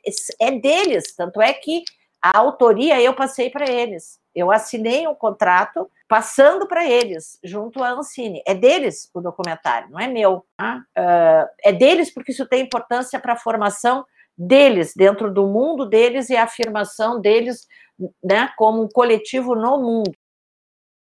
Então, Ana, é, você tem uma formação aí de pós-graduação e de pós-doutorado também bastante ligada à, à, à, França, né, mas também à Alemanha, aos Estados Unidos, né, e estágios que você fez também mais recentemente nos Estados Unidos, e ao mesmo tempo nós estamos aqui, né, você também está envolvida nisso, nessa criação de uma rede internacional latino-americana é, dentro da, da antropologia visual.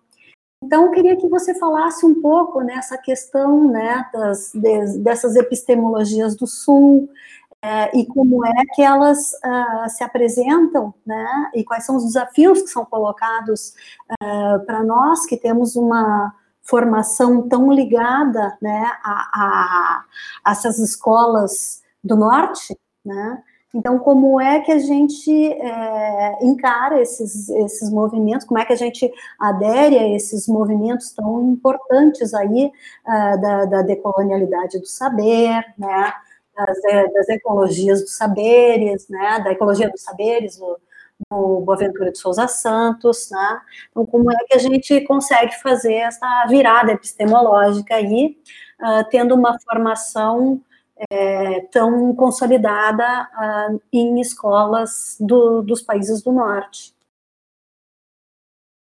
É, assim, se fala muito, né, sobre imagens como restituição da pesquisa acadêmica, assim, e sabendo dessa tua relação com, com o hipertextual e, e também nessas imagens que entram na internet, como tu falou, e se jogam para longe, assim, né, se perdem, já não se sabe mais onde onde podem chegar, quais são as, as repercussões que elas podem trazer também para as pessoas que, que com quem o trabalho está sendo feito, né?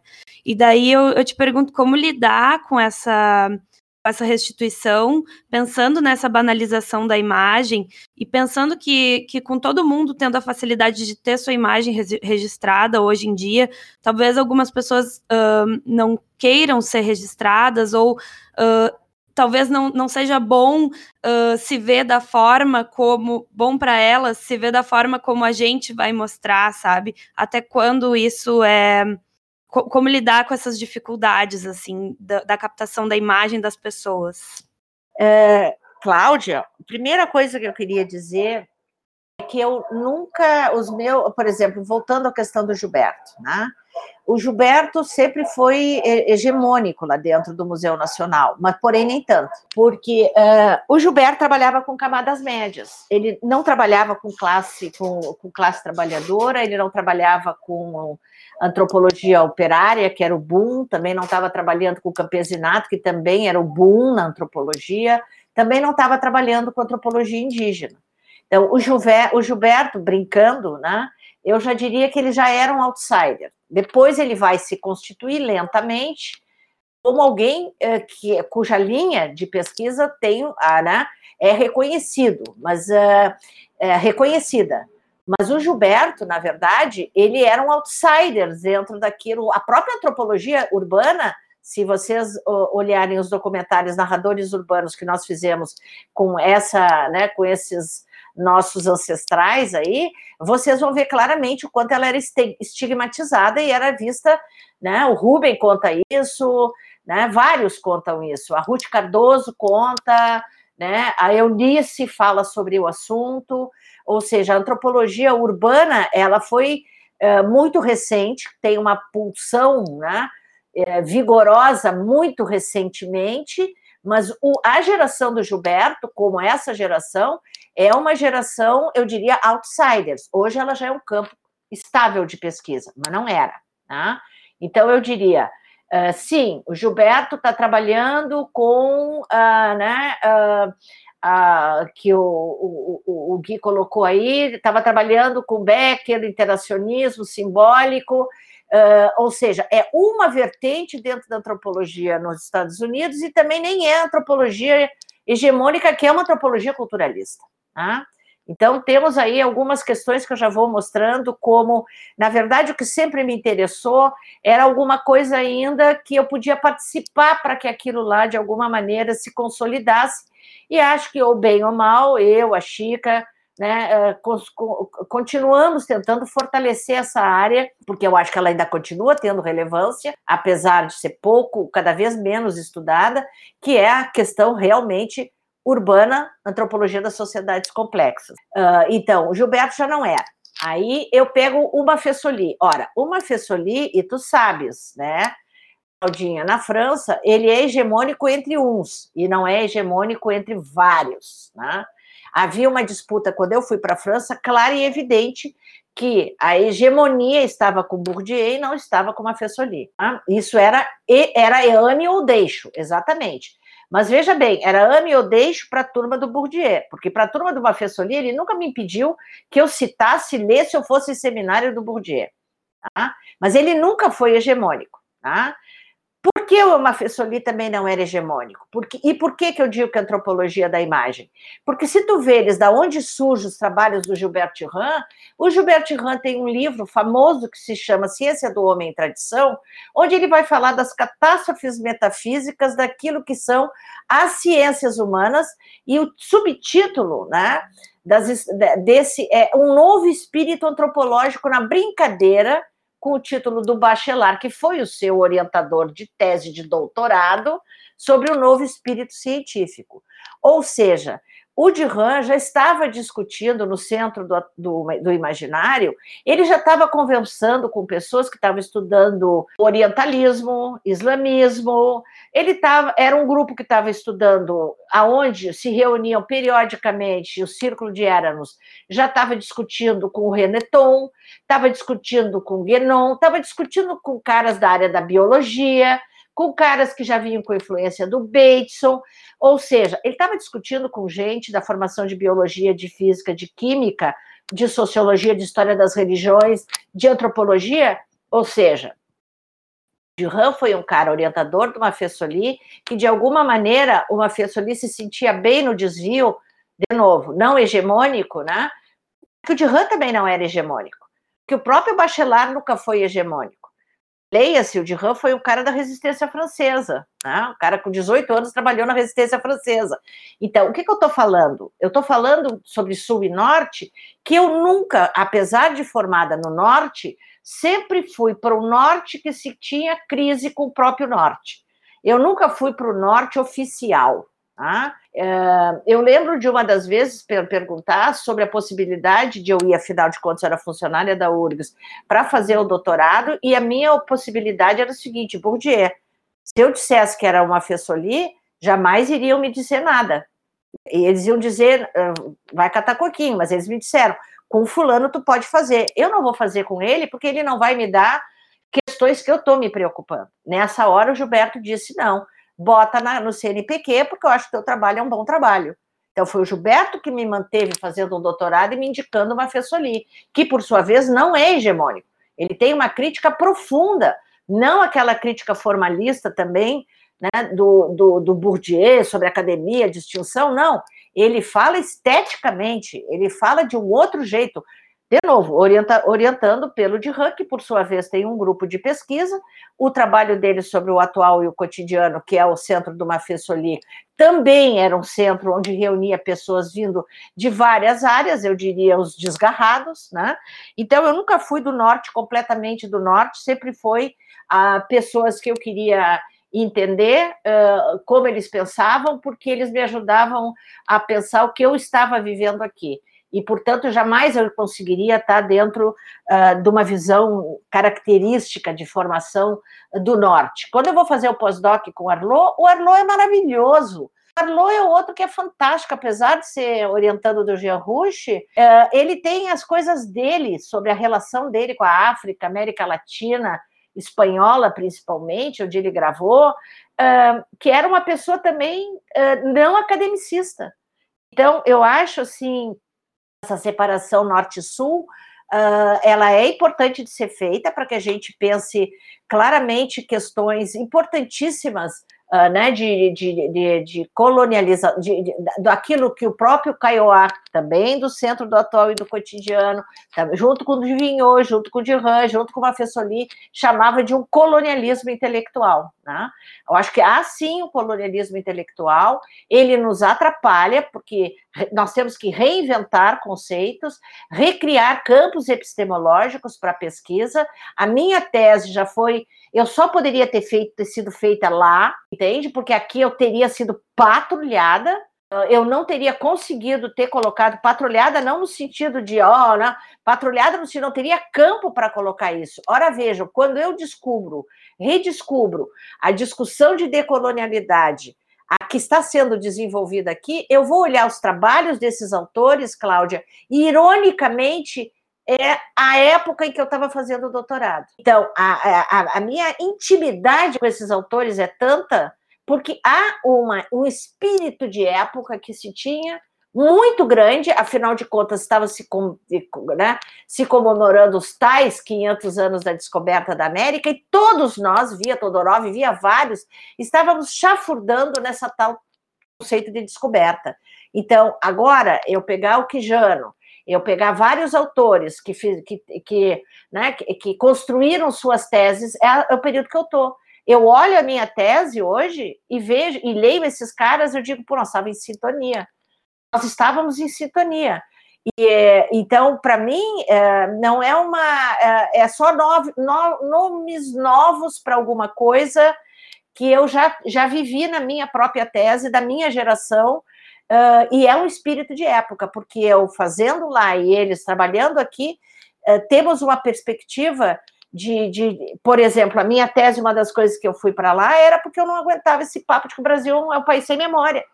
Quem é que diz que ele não tem memória? Mas o que, que é memória? Quem é que vai dizer o que, que é memória ou não é memória? O que, que eu não tenho memória? Porque eu não sou a França, como diria o. que é por isso tristes trópicos, né? Doces bárbaros, os tristes trópicos. Quê? Ter memória é, é, é, ficar o sono profundo dos mortos, como diria o Levi-Strauss, se referindo ao, ao, mundo velho em relação ao novo, ao novo mundo. Então, quem diz que não tem o quê, para quê? E eu, a minha tese era para desconstruir isso. Como assim? Como assim, então, a, a, nossa cidade é pura desordem? Por isso que o, te, o, estudo da minha tese é estética da desordem. Há uma estética, sim, né? Há uma estética, precisa apreciar. Por que, que eu tenho que ser tão classicista e tudo tem que ser de uma certa dimensão? Está lá o seu né, Mafessoni falando sobre a barroquização do mundo. Né? Por que não trabalhar com barroco? Por que, que eu tenho que só valorizar aquilo que é greco-romano? Por que eu não posso trabalhar com gótico? Por que, isso não tem valor estético, só contar numa catedral?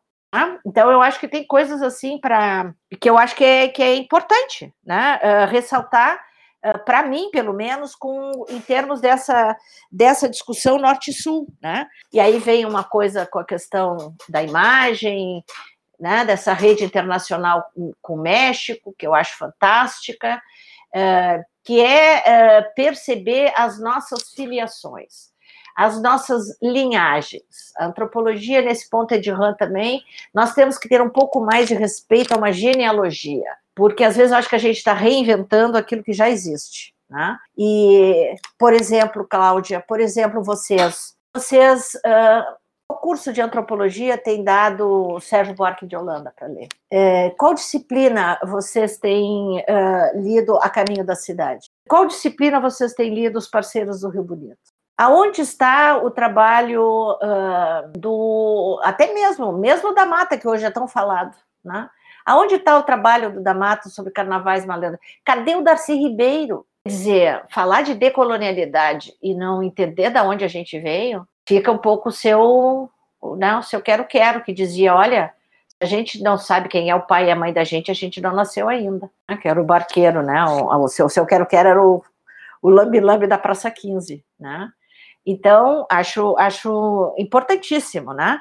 A questão da restituição, que, que a Gabi pergunta, eu acho, Gabi, fecha sim, tu que pensa que não tem nada a ver com o que a, com que a Claudinha falou, mas tem tudo a ver porque a decolonialidade é precisamente pensar a importância da alteridade. Adoram falar de multiculturalismo, por que não discutir interculturalidade e largar o multiculturalismo de lado? Por que não discutir a diferença? Por que não discutir o ruído? Ah, então, botar na internet, eu tenho uma militância atualmente, eh, Gabi, que é montar esse banco de imagens para mostrar que as pessoas não podem pegar imagens de museus sem citar os museus. Não podem botar logomarca, né, aliás, marca d'água em imagens que pertencem aos museus. Não podem botar essas imagens na internet sem nominar qual é a instituição que tem a guarda disso porque isso é valorizar os museus, isso é fazer com que as pessoas entendam o valor dos museus, com que as pessoas frequentem os museus, com que a política pública dê dinheiro para os museus. E o que eu vejo na internet é impressionante marca d'água e, e, fotografia sem citar a fonte e fundo de origem. Isto, em termos de acessibilidade, é uma baixaria. Eu, tô, eu sou militante disso. Eu acho que eu quero botar essas imagens porque eu quero que fique claro de onde vem. Quero que as pessoas entrem dentro do museu, entrem dentro do centro de documentação, falem com pessoas que trabalhem com isso, vejam o estado dos nossos museus sabe? Porque se forem sempre pegar pela internet, vão sempre pegar e não saber do que, que é e replicar e duplicar sem dar o menor valor para as instituições que têm sobre a guarda aquele documento. Tá? então, voltando à questão né, da, da acessibilidade, da devolução, que hoje a gente fala em acessibilidade, é um pouco isso. Não pertence, pertence ao museu que cuida disso e que tá, e é muito maltratado nas nossas políticas, muito, muito, muito, né? como a questão ambiental é a mesma coisa, muito maltratada, estamos vendo tudo que a gente está vendo hoje aí, e eu acho que na, na internet, na questão uh, né, da, da, das redes digitais e eletrônicas, eu acho que a gente tem que ser um pouco mais, diria, cuidadoso né, e respeitoso. Uh, eu, particularmente, fechei meu Facebook, eu, eu tenho WhatsApp, o resto, ninguém me faz ter Twitter, desculpe aí se ofendo alguém, ninguém me faz ter Twitter, Instagram e coisa assim, porque para mim é que nem ler manchete de jornal. Então, acho que sim, a internet é super importante, ela tem um papel fundamental, mas ela ainda é, para mim, muito o lugar da escrita. Sei, os alunos de IAD dizem, ah, eu vou fazer IAD. É tudo escrito. Se foram mal alfabetizados e não tem domínio da cultura letrada e da, e da leitura vão passar mal, porque muita coisa escrita, muita, muita, muita, muita. E, e, e muita coisa que é informação, como diria o Chartier, não é formação, né? Então, ainda tem isso, tem o uso abusivo da imagem e o Dirhan tem razão. A gente pode matar uma civilização pela falta da imagem, mas também pode matar uma civilização pelo excesso dela. Ana, é, eu acho que essa tua última fala é muito importante, é, pelo menos é, para mim, que reforçam algumas coisas. Eu dou a antropologia brasileira, tá? Uh, e esses autores que tu está citando, todos, mais o Cardoso de Oliveira, mais a Marisa Peirano, que está pensando essa, essa antropologia at home, mais a Marisa Correia, são fundamentais para pensar uh, uma história da antropologia brasileira. E é impressionante como os, uh, os alunos resistem de ler os clássicos. Né? E, e, essa é quase como uma militância de sala de aula, a gente tem que dizer, tem que ler os clássicos, não pode uh, essa discussão romper com essa com essa constituição do campo, né? É impressionante isso. Eu queria falar duas coisas. Uma é a, uh, essa ideia de que hoje a gente falando contigo, a gente está falando com, com uma, com uma pessoa, né? Não é um personagem de uma antropologia heróica ou carismática, uh, e é uma situação de, de, de pensar uh, uma história compartilhada, né? A gente está fazendo quase uma etnociência aqui a partir dessa, né? A tua, a tua trajetória está tramada, né? Com a, comigo, com a Cláudia, com o Guilherme, né? E, e isso dá uma isso dá uma responsabilidade muito grande para nós, porque isso vai ser lido, né? vai ser ouvido. Né? E, e daí essa questão de, de dar, uh, dar aula né, como professora uh, é uma coisa assim que para mim sempre foi é muito importante e essa atitude dos alunos eu não consigo entender uh, porque tu consegue inclusive é, é para mim é uma negação inclusive da lógica da, da disciplina né? Uh, e não pensar o que o Cardoso de Oliveira está falando das matrizes, uh, né, de um conjunto de matrizes disciplinares em que cada geração está reinventando, não é superando, né, não é rompendo, é reinventando as mesmas questões. Né. Eu acho que tem uma arrogância muito grande né, nisso, mas essa é, reforça muito porque uma das coisas que eu me lembro, Ana, quando a gente propôs o curso de antropologia nos moldes, uma articulação com arqueologia, um, a gente foi falar com o Damato, o Damata veio para cá, uh, foi ele que fez a aula de inauguração dos, dos cursos Reúne na UFPEL. É, e, e eu, eu me senti, assim, tinha uma resistência muito grande aos cursos de antropologia, e eu me senti muito um, acolhida quando ele disse: Olha, vocês não estão inventando a roda, vocês estão vocês estão dialogando com outras referências que não a tradição brasileira. Né? Mas isso vocês não estão uh, fazendo nada que é absolutamente. Né, super, hiper novo no campo da antropologia, né? Uh, eu estou te falando tudo isso porque eu acho que tem, uh, nesses períodos todos, eu queria que tu uh, falasse, pensasse um pouco isso. O período burocrático, que inicia com pós-graduação, ele começa nos anos 60, né? Mas tem uma leva de cursos de antropologia que entraram em 2008, no projeto Reúne, nesse projeto de institucionalização da antropologia no Brasil, que ele tem vários formatos. Tá? Uh, ou é a, a, com a, a, articulação com a arqueologia, ou, com é, ou é com a museologia, né? E eu queria que tu pensasse um pouco uh, o que que tu vê nesse processo todo, porque eu acho que a gente com o, o 2008 é uma marca para uma outra, pelo menos né, com uma outra fase desse período burocrático e o significado que tem a antropologia uh, como curso, né, mas a antropologia na graduação já marcando esse espaço. Eu fico pensando em termos de mercado de trabalho. E daí uh, aquela, aquela uh, pergunta das várias instituições que tu passaste. Pensando a tua formação, a tua ação, mas pensando também o mercado de trabalho para antropólogo.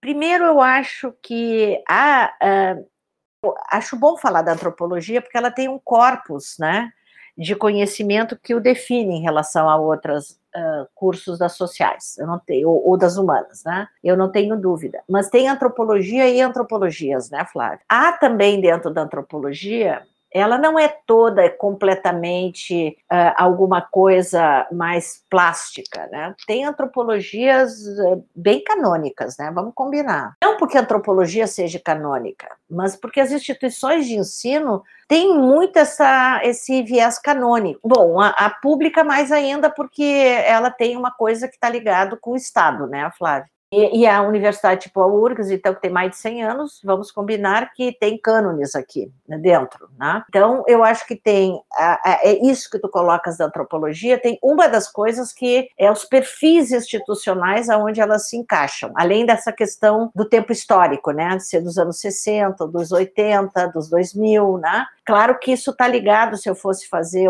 vale a pena escrever sobre isso, viu, Flávia, viu, Cláudia, viu vocês aí, porque acho que sim, tem essa camada, tem essa temporalidade de camadas, né, de duração, que tem a ver com as camadas de política pública. Portanto, as instituições públicas dos anos 60, e eu próprio já relatei aqui a minha própria trajetória, não são as mesmas que tu encontra hoje, né? A estrutura departamental, as estruturas curriculares, as disciplinas, tudo tem mudado mas tem mudado não só porque o corpus né, de profissionais quer mudar, ou acho que tem que atualizar, mas porque a instituição também, porque há mudanças, né, o próprio reúne uma política pública. Né?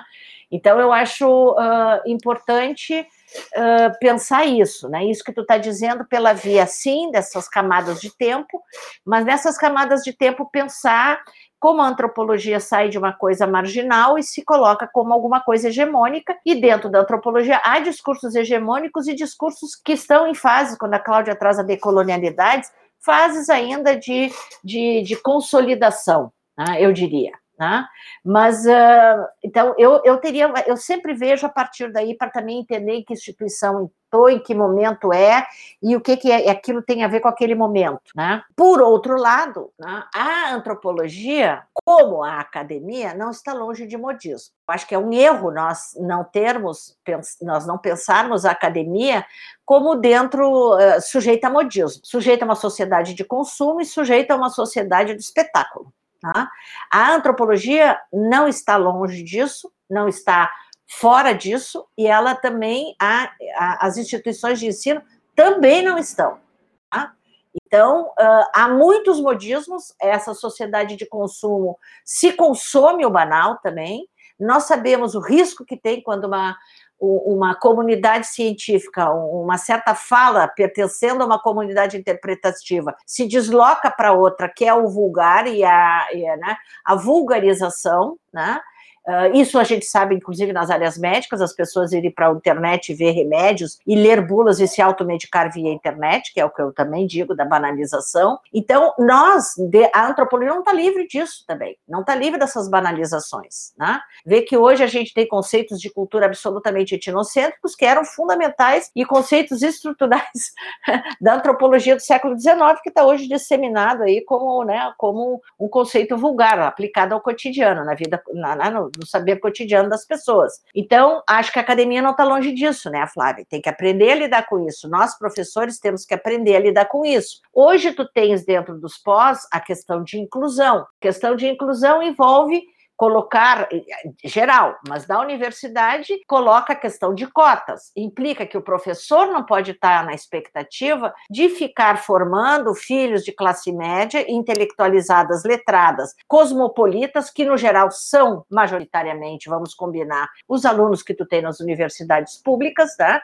E esse professor tem que acolher esse aluno com aquilo que é o que o aluno pode aprender. A partir dali, é ensinar. Eu sempre digo que é muito fácil ensinar quem já sabe. Ensinar quem não sabe, esse é o grande desafio. Né?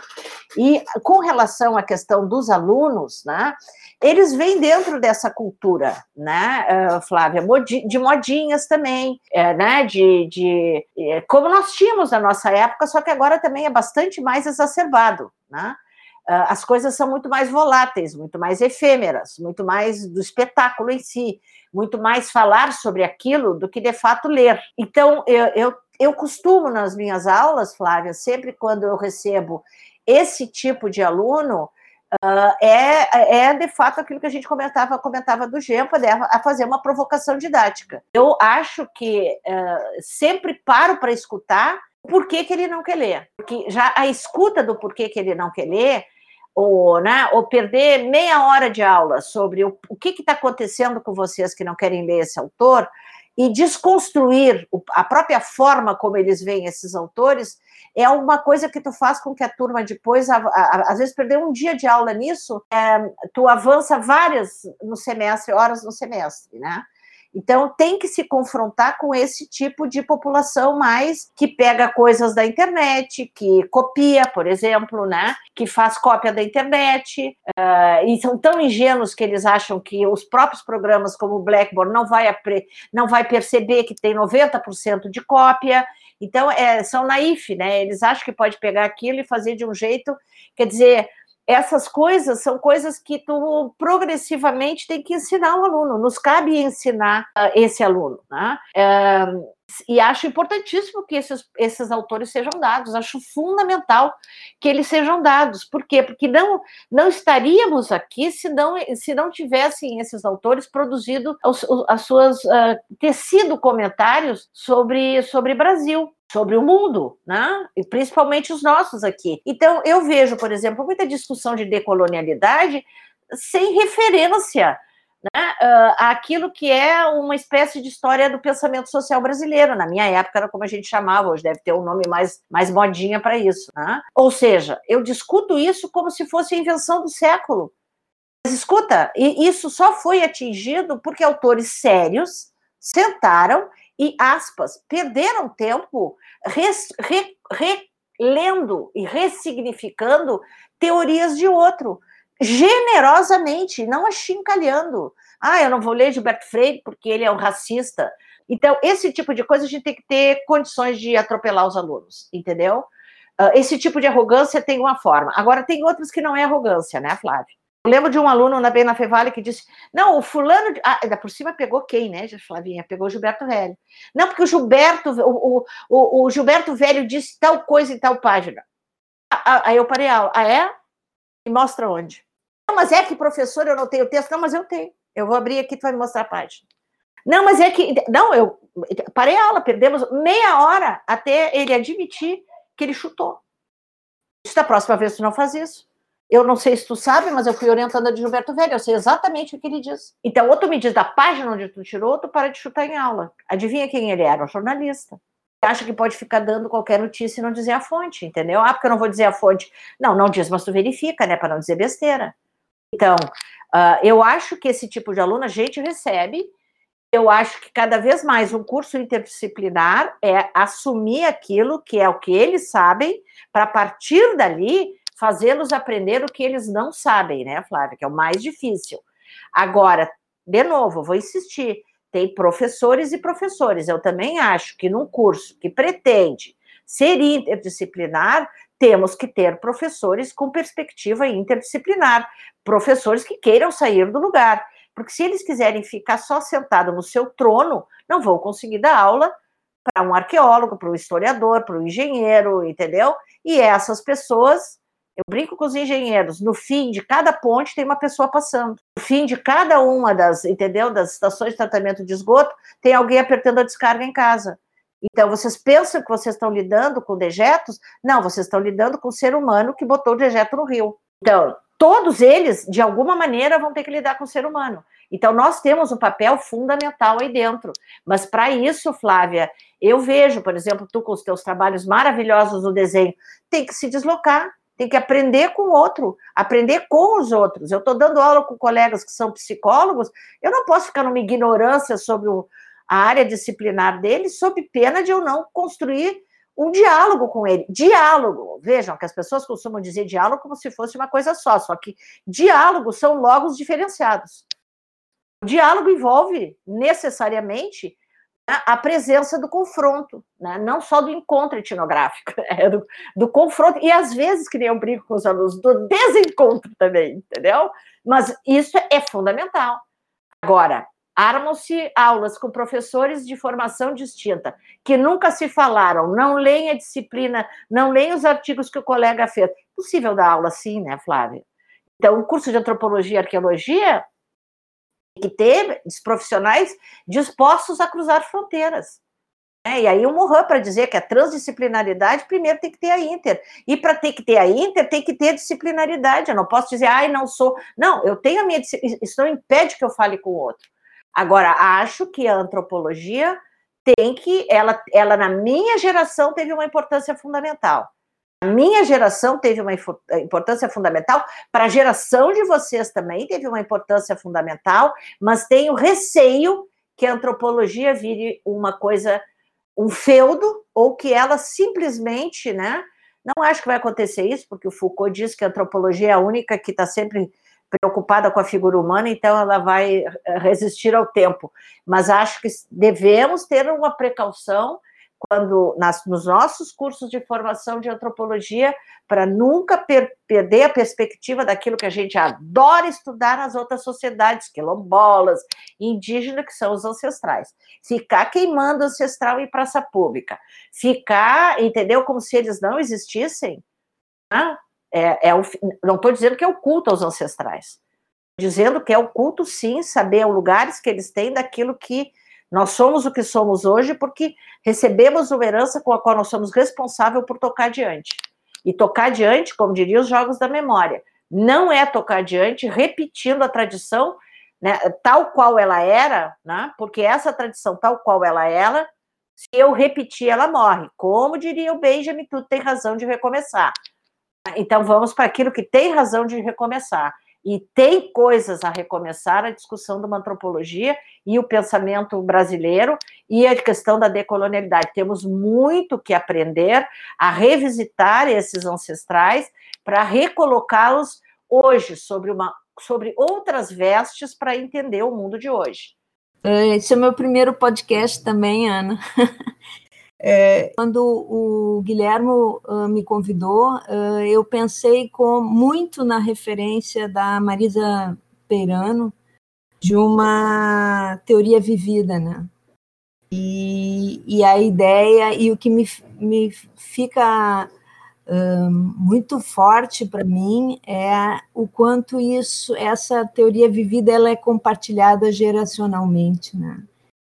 E, e, isso é muito bacana, assim, essa experiência que a gente teve agora, ela justamente mostra isso, tem um jogo geracional, mas tem uh, essa uh, o quanto isso nos, nos une, né, e nos articula, né, isso para mim é, é, é algo que a gente faz a ciência também com pessoas, né, e é nesse jogo uh, de pensar as instituições, pensar a história, mas pensar também esses trajetos, né?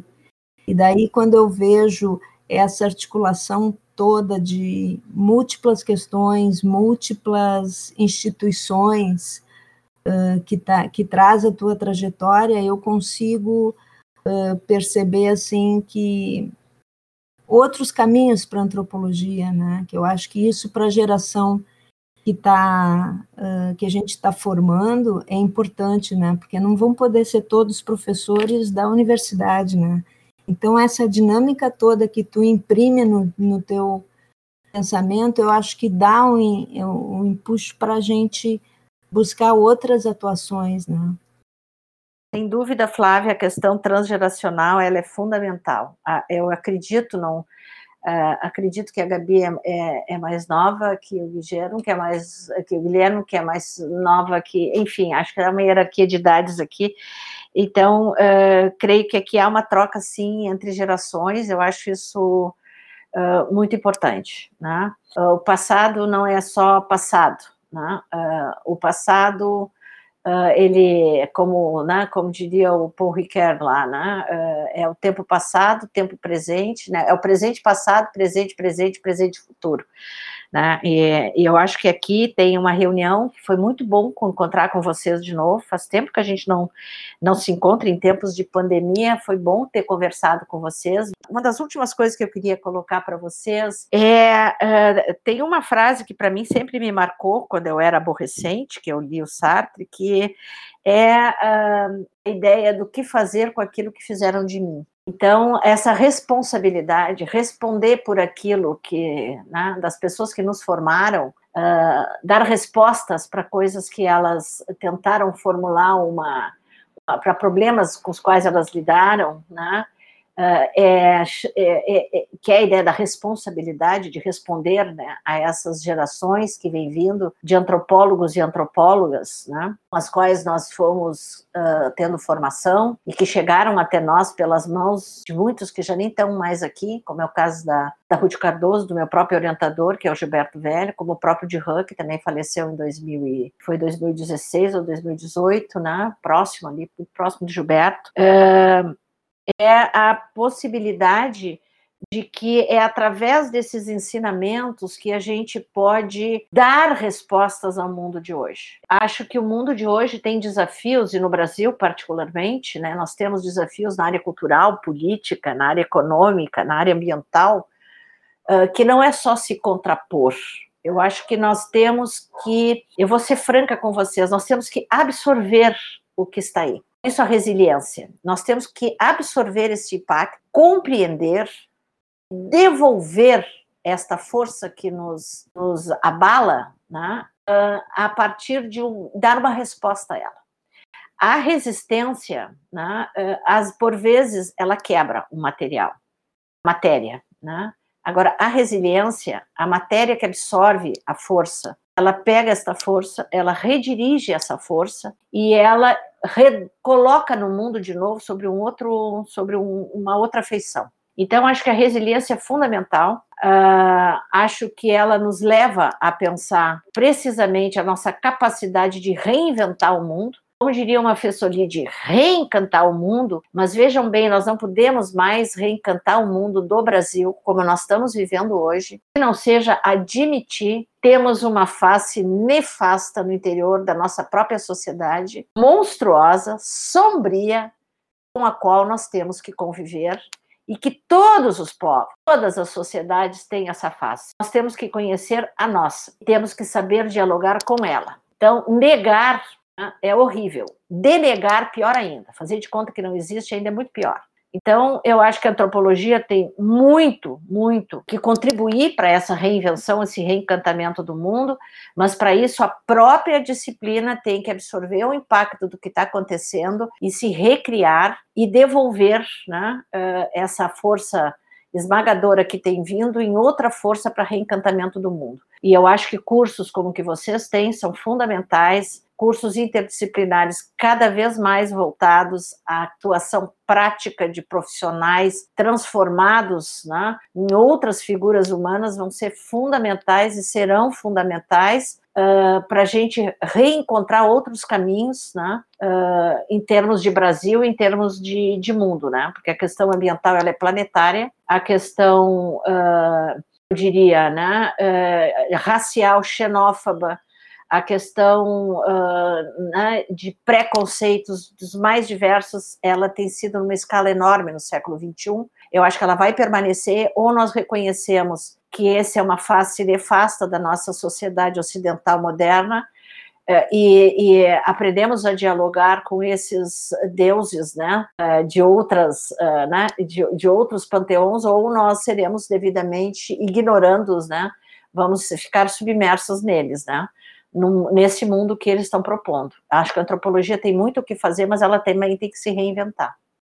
Queria te agradecer muito, muito mesmo é, por essa super aula, né, na verdade, além da sua enorme generosidade, né, toda essa generosidade que você está demonstrando, inclusive agora nessa sua fala final, né, eu acho que é um imenso orgulho, né, para nós, assim, do Antropólise, e para todos nós, assim, da UFPEL, eu acho, é poder ter esse, esse episódio do nosso podcast, né, eu estou muito, muito feliz, muito orgulhoso, Isso é uma referência da mais alta importância para mim e para todo mundo, né? Que eu acho que está aqui conversando, né? Foi economizar na fala para não, não extrapolar e não ficar muito piegas. E eu vou passar a palavra, né, para as minhas colegas agradecerem também.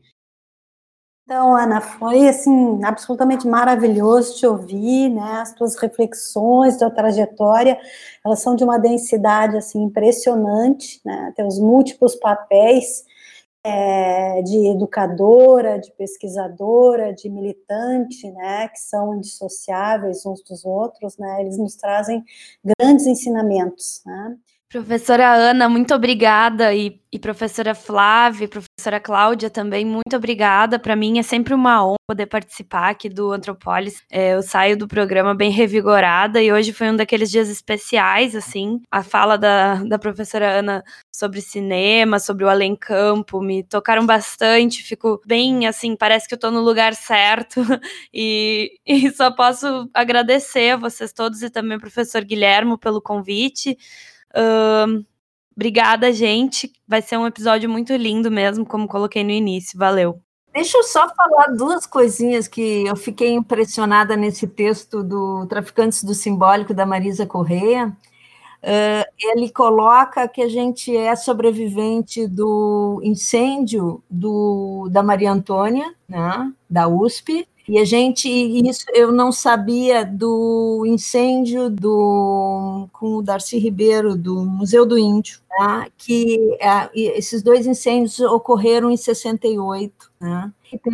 mas é, ela falando como uh, claramente perseguição política, né? apagar o Darcy Ribeiro, uh, apagar a efervescência da, da USP, né, uh, da Maria Antônia, dos cursos de filosofia, das, das, das ciências uh, humanas, e o quanto a, ela, a antropologia se constitui a partir daí e cresce, né? E daí fica falando dos. Essa foi a geração que sofreu os dois incêndios, mas foi a geração também que substituiu os uh, professores estrangeiros. E tu só faz isso com uma efervescência muito grande da, da área. Eu achei essa imagem tão bonita que ela escreve, a Marisa Correia. E Flávia, eu queria assim sempre lembrar uma coisa que foi uma vez quando começaram alunos da nova geração, bem novinhos, né, a se queixar de coisas, né? E, e dentro de aula de método, e eu disse: olha, nós lidamos com populações que sofreram genocídio há 500 anos. Nós eh, dialogamos com populações escravizadas por séculos e séculos. É uma, diria, uma fraqueza moral absurda. A gente fica simplesmente abaladinho com o que está aí. Não temos esse direito, não temos esse, temos que aprender com os grupos indígenas, temos que aprender com os quilombolas, temos que aprender, não podemos nos dar o direito de achar que, ó, oh, como sofremos, é, é, é, um absurdo a quantidade de, da população planetária no mundo do que a nossa sociedade ocidental achicalhou, avacalhou, matou, sabe, eh, estuprou e agora a gente, por meia dúzia de anos, de alguns políticos e alguns gestores, eu vou me lastimar, mas escuta, um, não, um antropólogo que lida com essa população diariamente, que, que leu monografias inteiras de grupos que nem existem mais, não, não, não, não, de me desculpa, não podemos ter esse tipo de comportamento, não podemos, não podemos, Flávia, entende? Não temos o direito disso. É, é, sabe? Aí, trabalhando com camadas médias, eu digo, isso é uma coisa muito pequeno burguesa, falando em Marx. Isso é uma coisa muito de camadas médias, muito de sofrência de camadas médias. Nunca, sabe? E às vezes, eu, quando se queixam disso, eu disse: gostaria de pegar um helicóptero e te largar agora lá no Pantanal queimando para ver o que tu acha que vai fazer. Ah, te largar, sabe? Viajar no tempo e te largar 500 anos lá antes do Cortez chegar aqui. Queria ver que não duraria nem cinco minutos, Flávia poder de resiliência nós, nós temos que ter, temos que aprender com quem a gente está trabalhando. Aprender com as populações, com, grupos, com os grupos humanos com os quais nós estamos trabalhando. Ou eles não têm nada a ensinar. O antropólogo não tem nada para aprender. Não é só aprender com antropólogos, aprender com a população que a gente vive. Aprender, aprender com os afrodescendentes, a perseguição política e religiosa deles, aprender com os grupos indígenas, aprender com a população LGBT, a perseguição que tem, sabe? Então não temos o direito, não temos, tu me desculpa, mas eu acho que não temos o direito de ficar é, nos lastimando com, com absolutamente nada, tá? Nada mesmo. Temos que resiliência, temos que absorver e reinventar.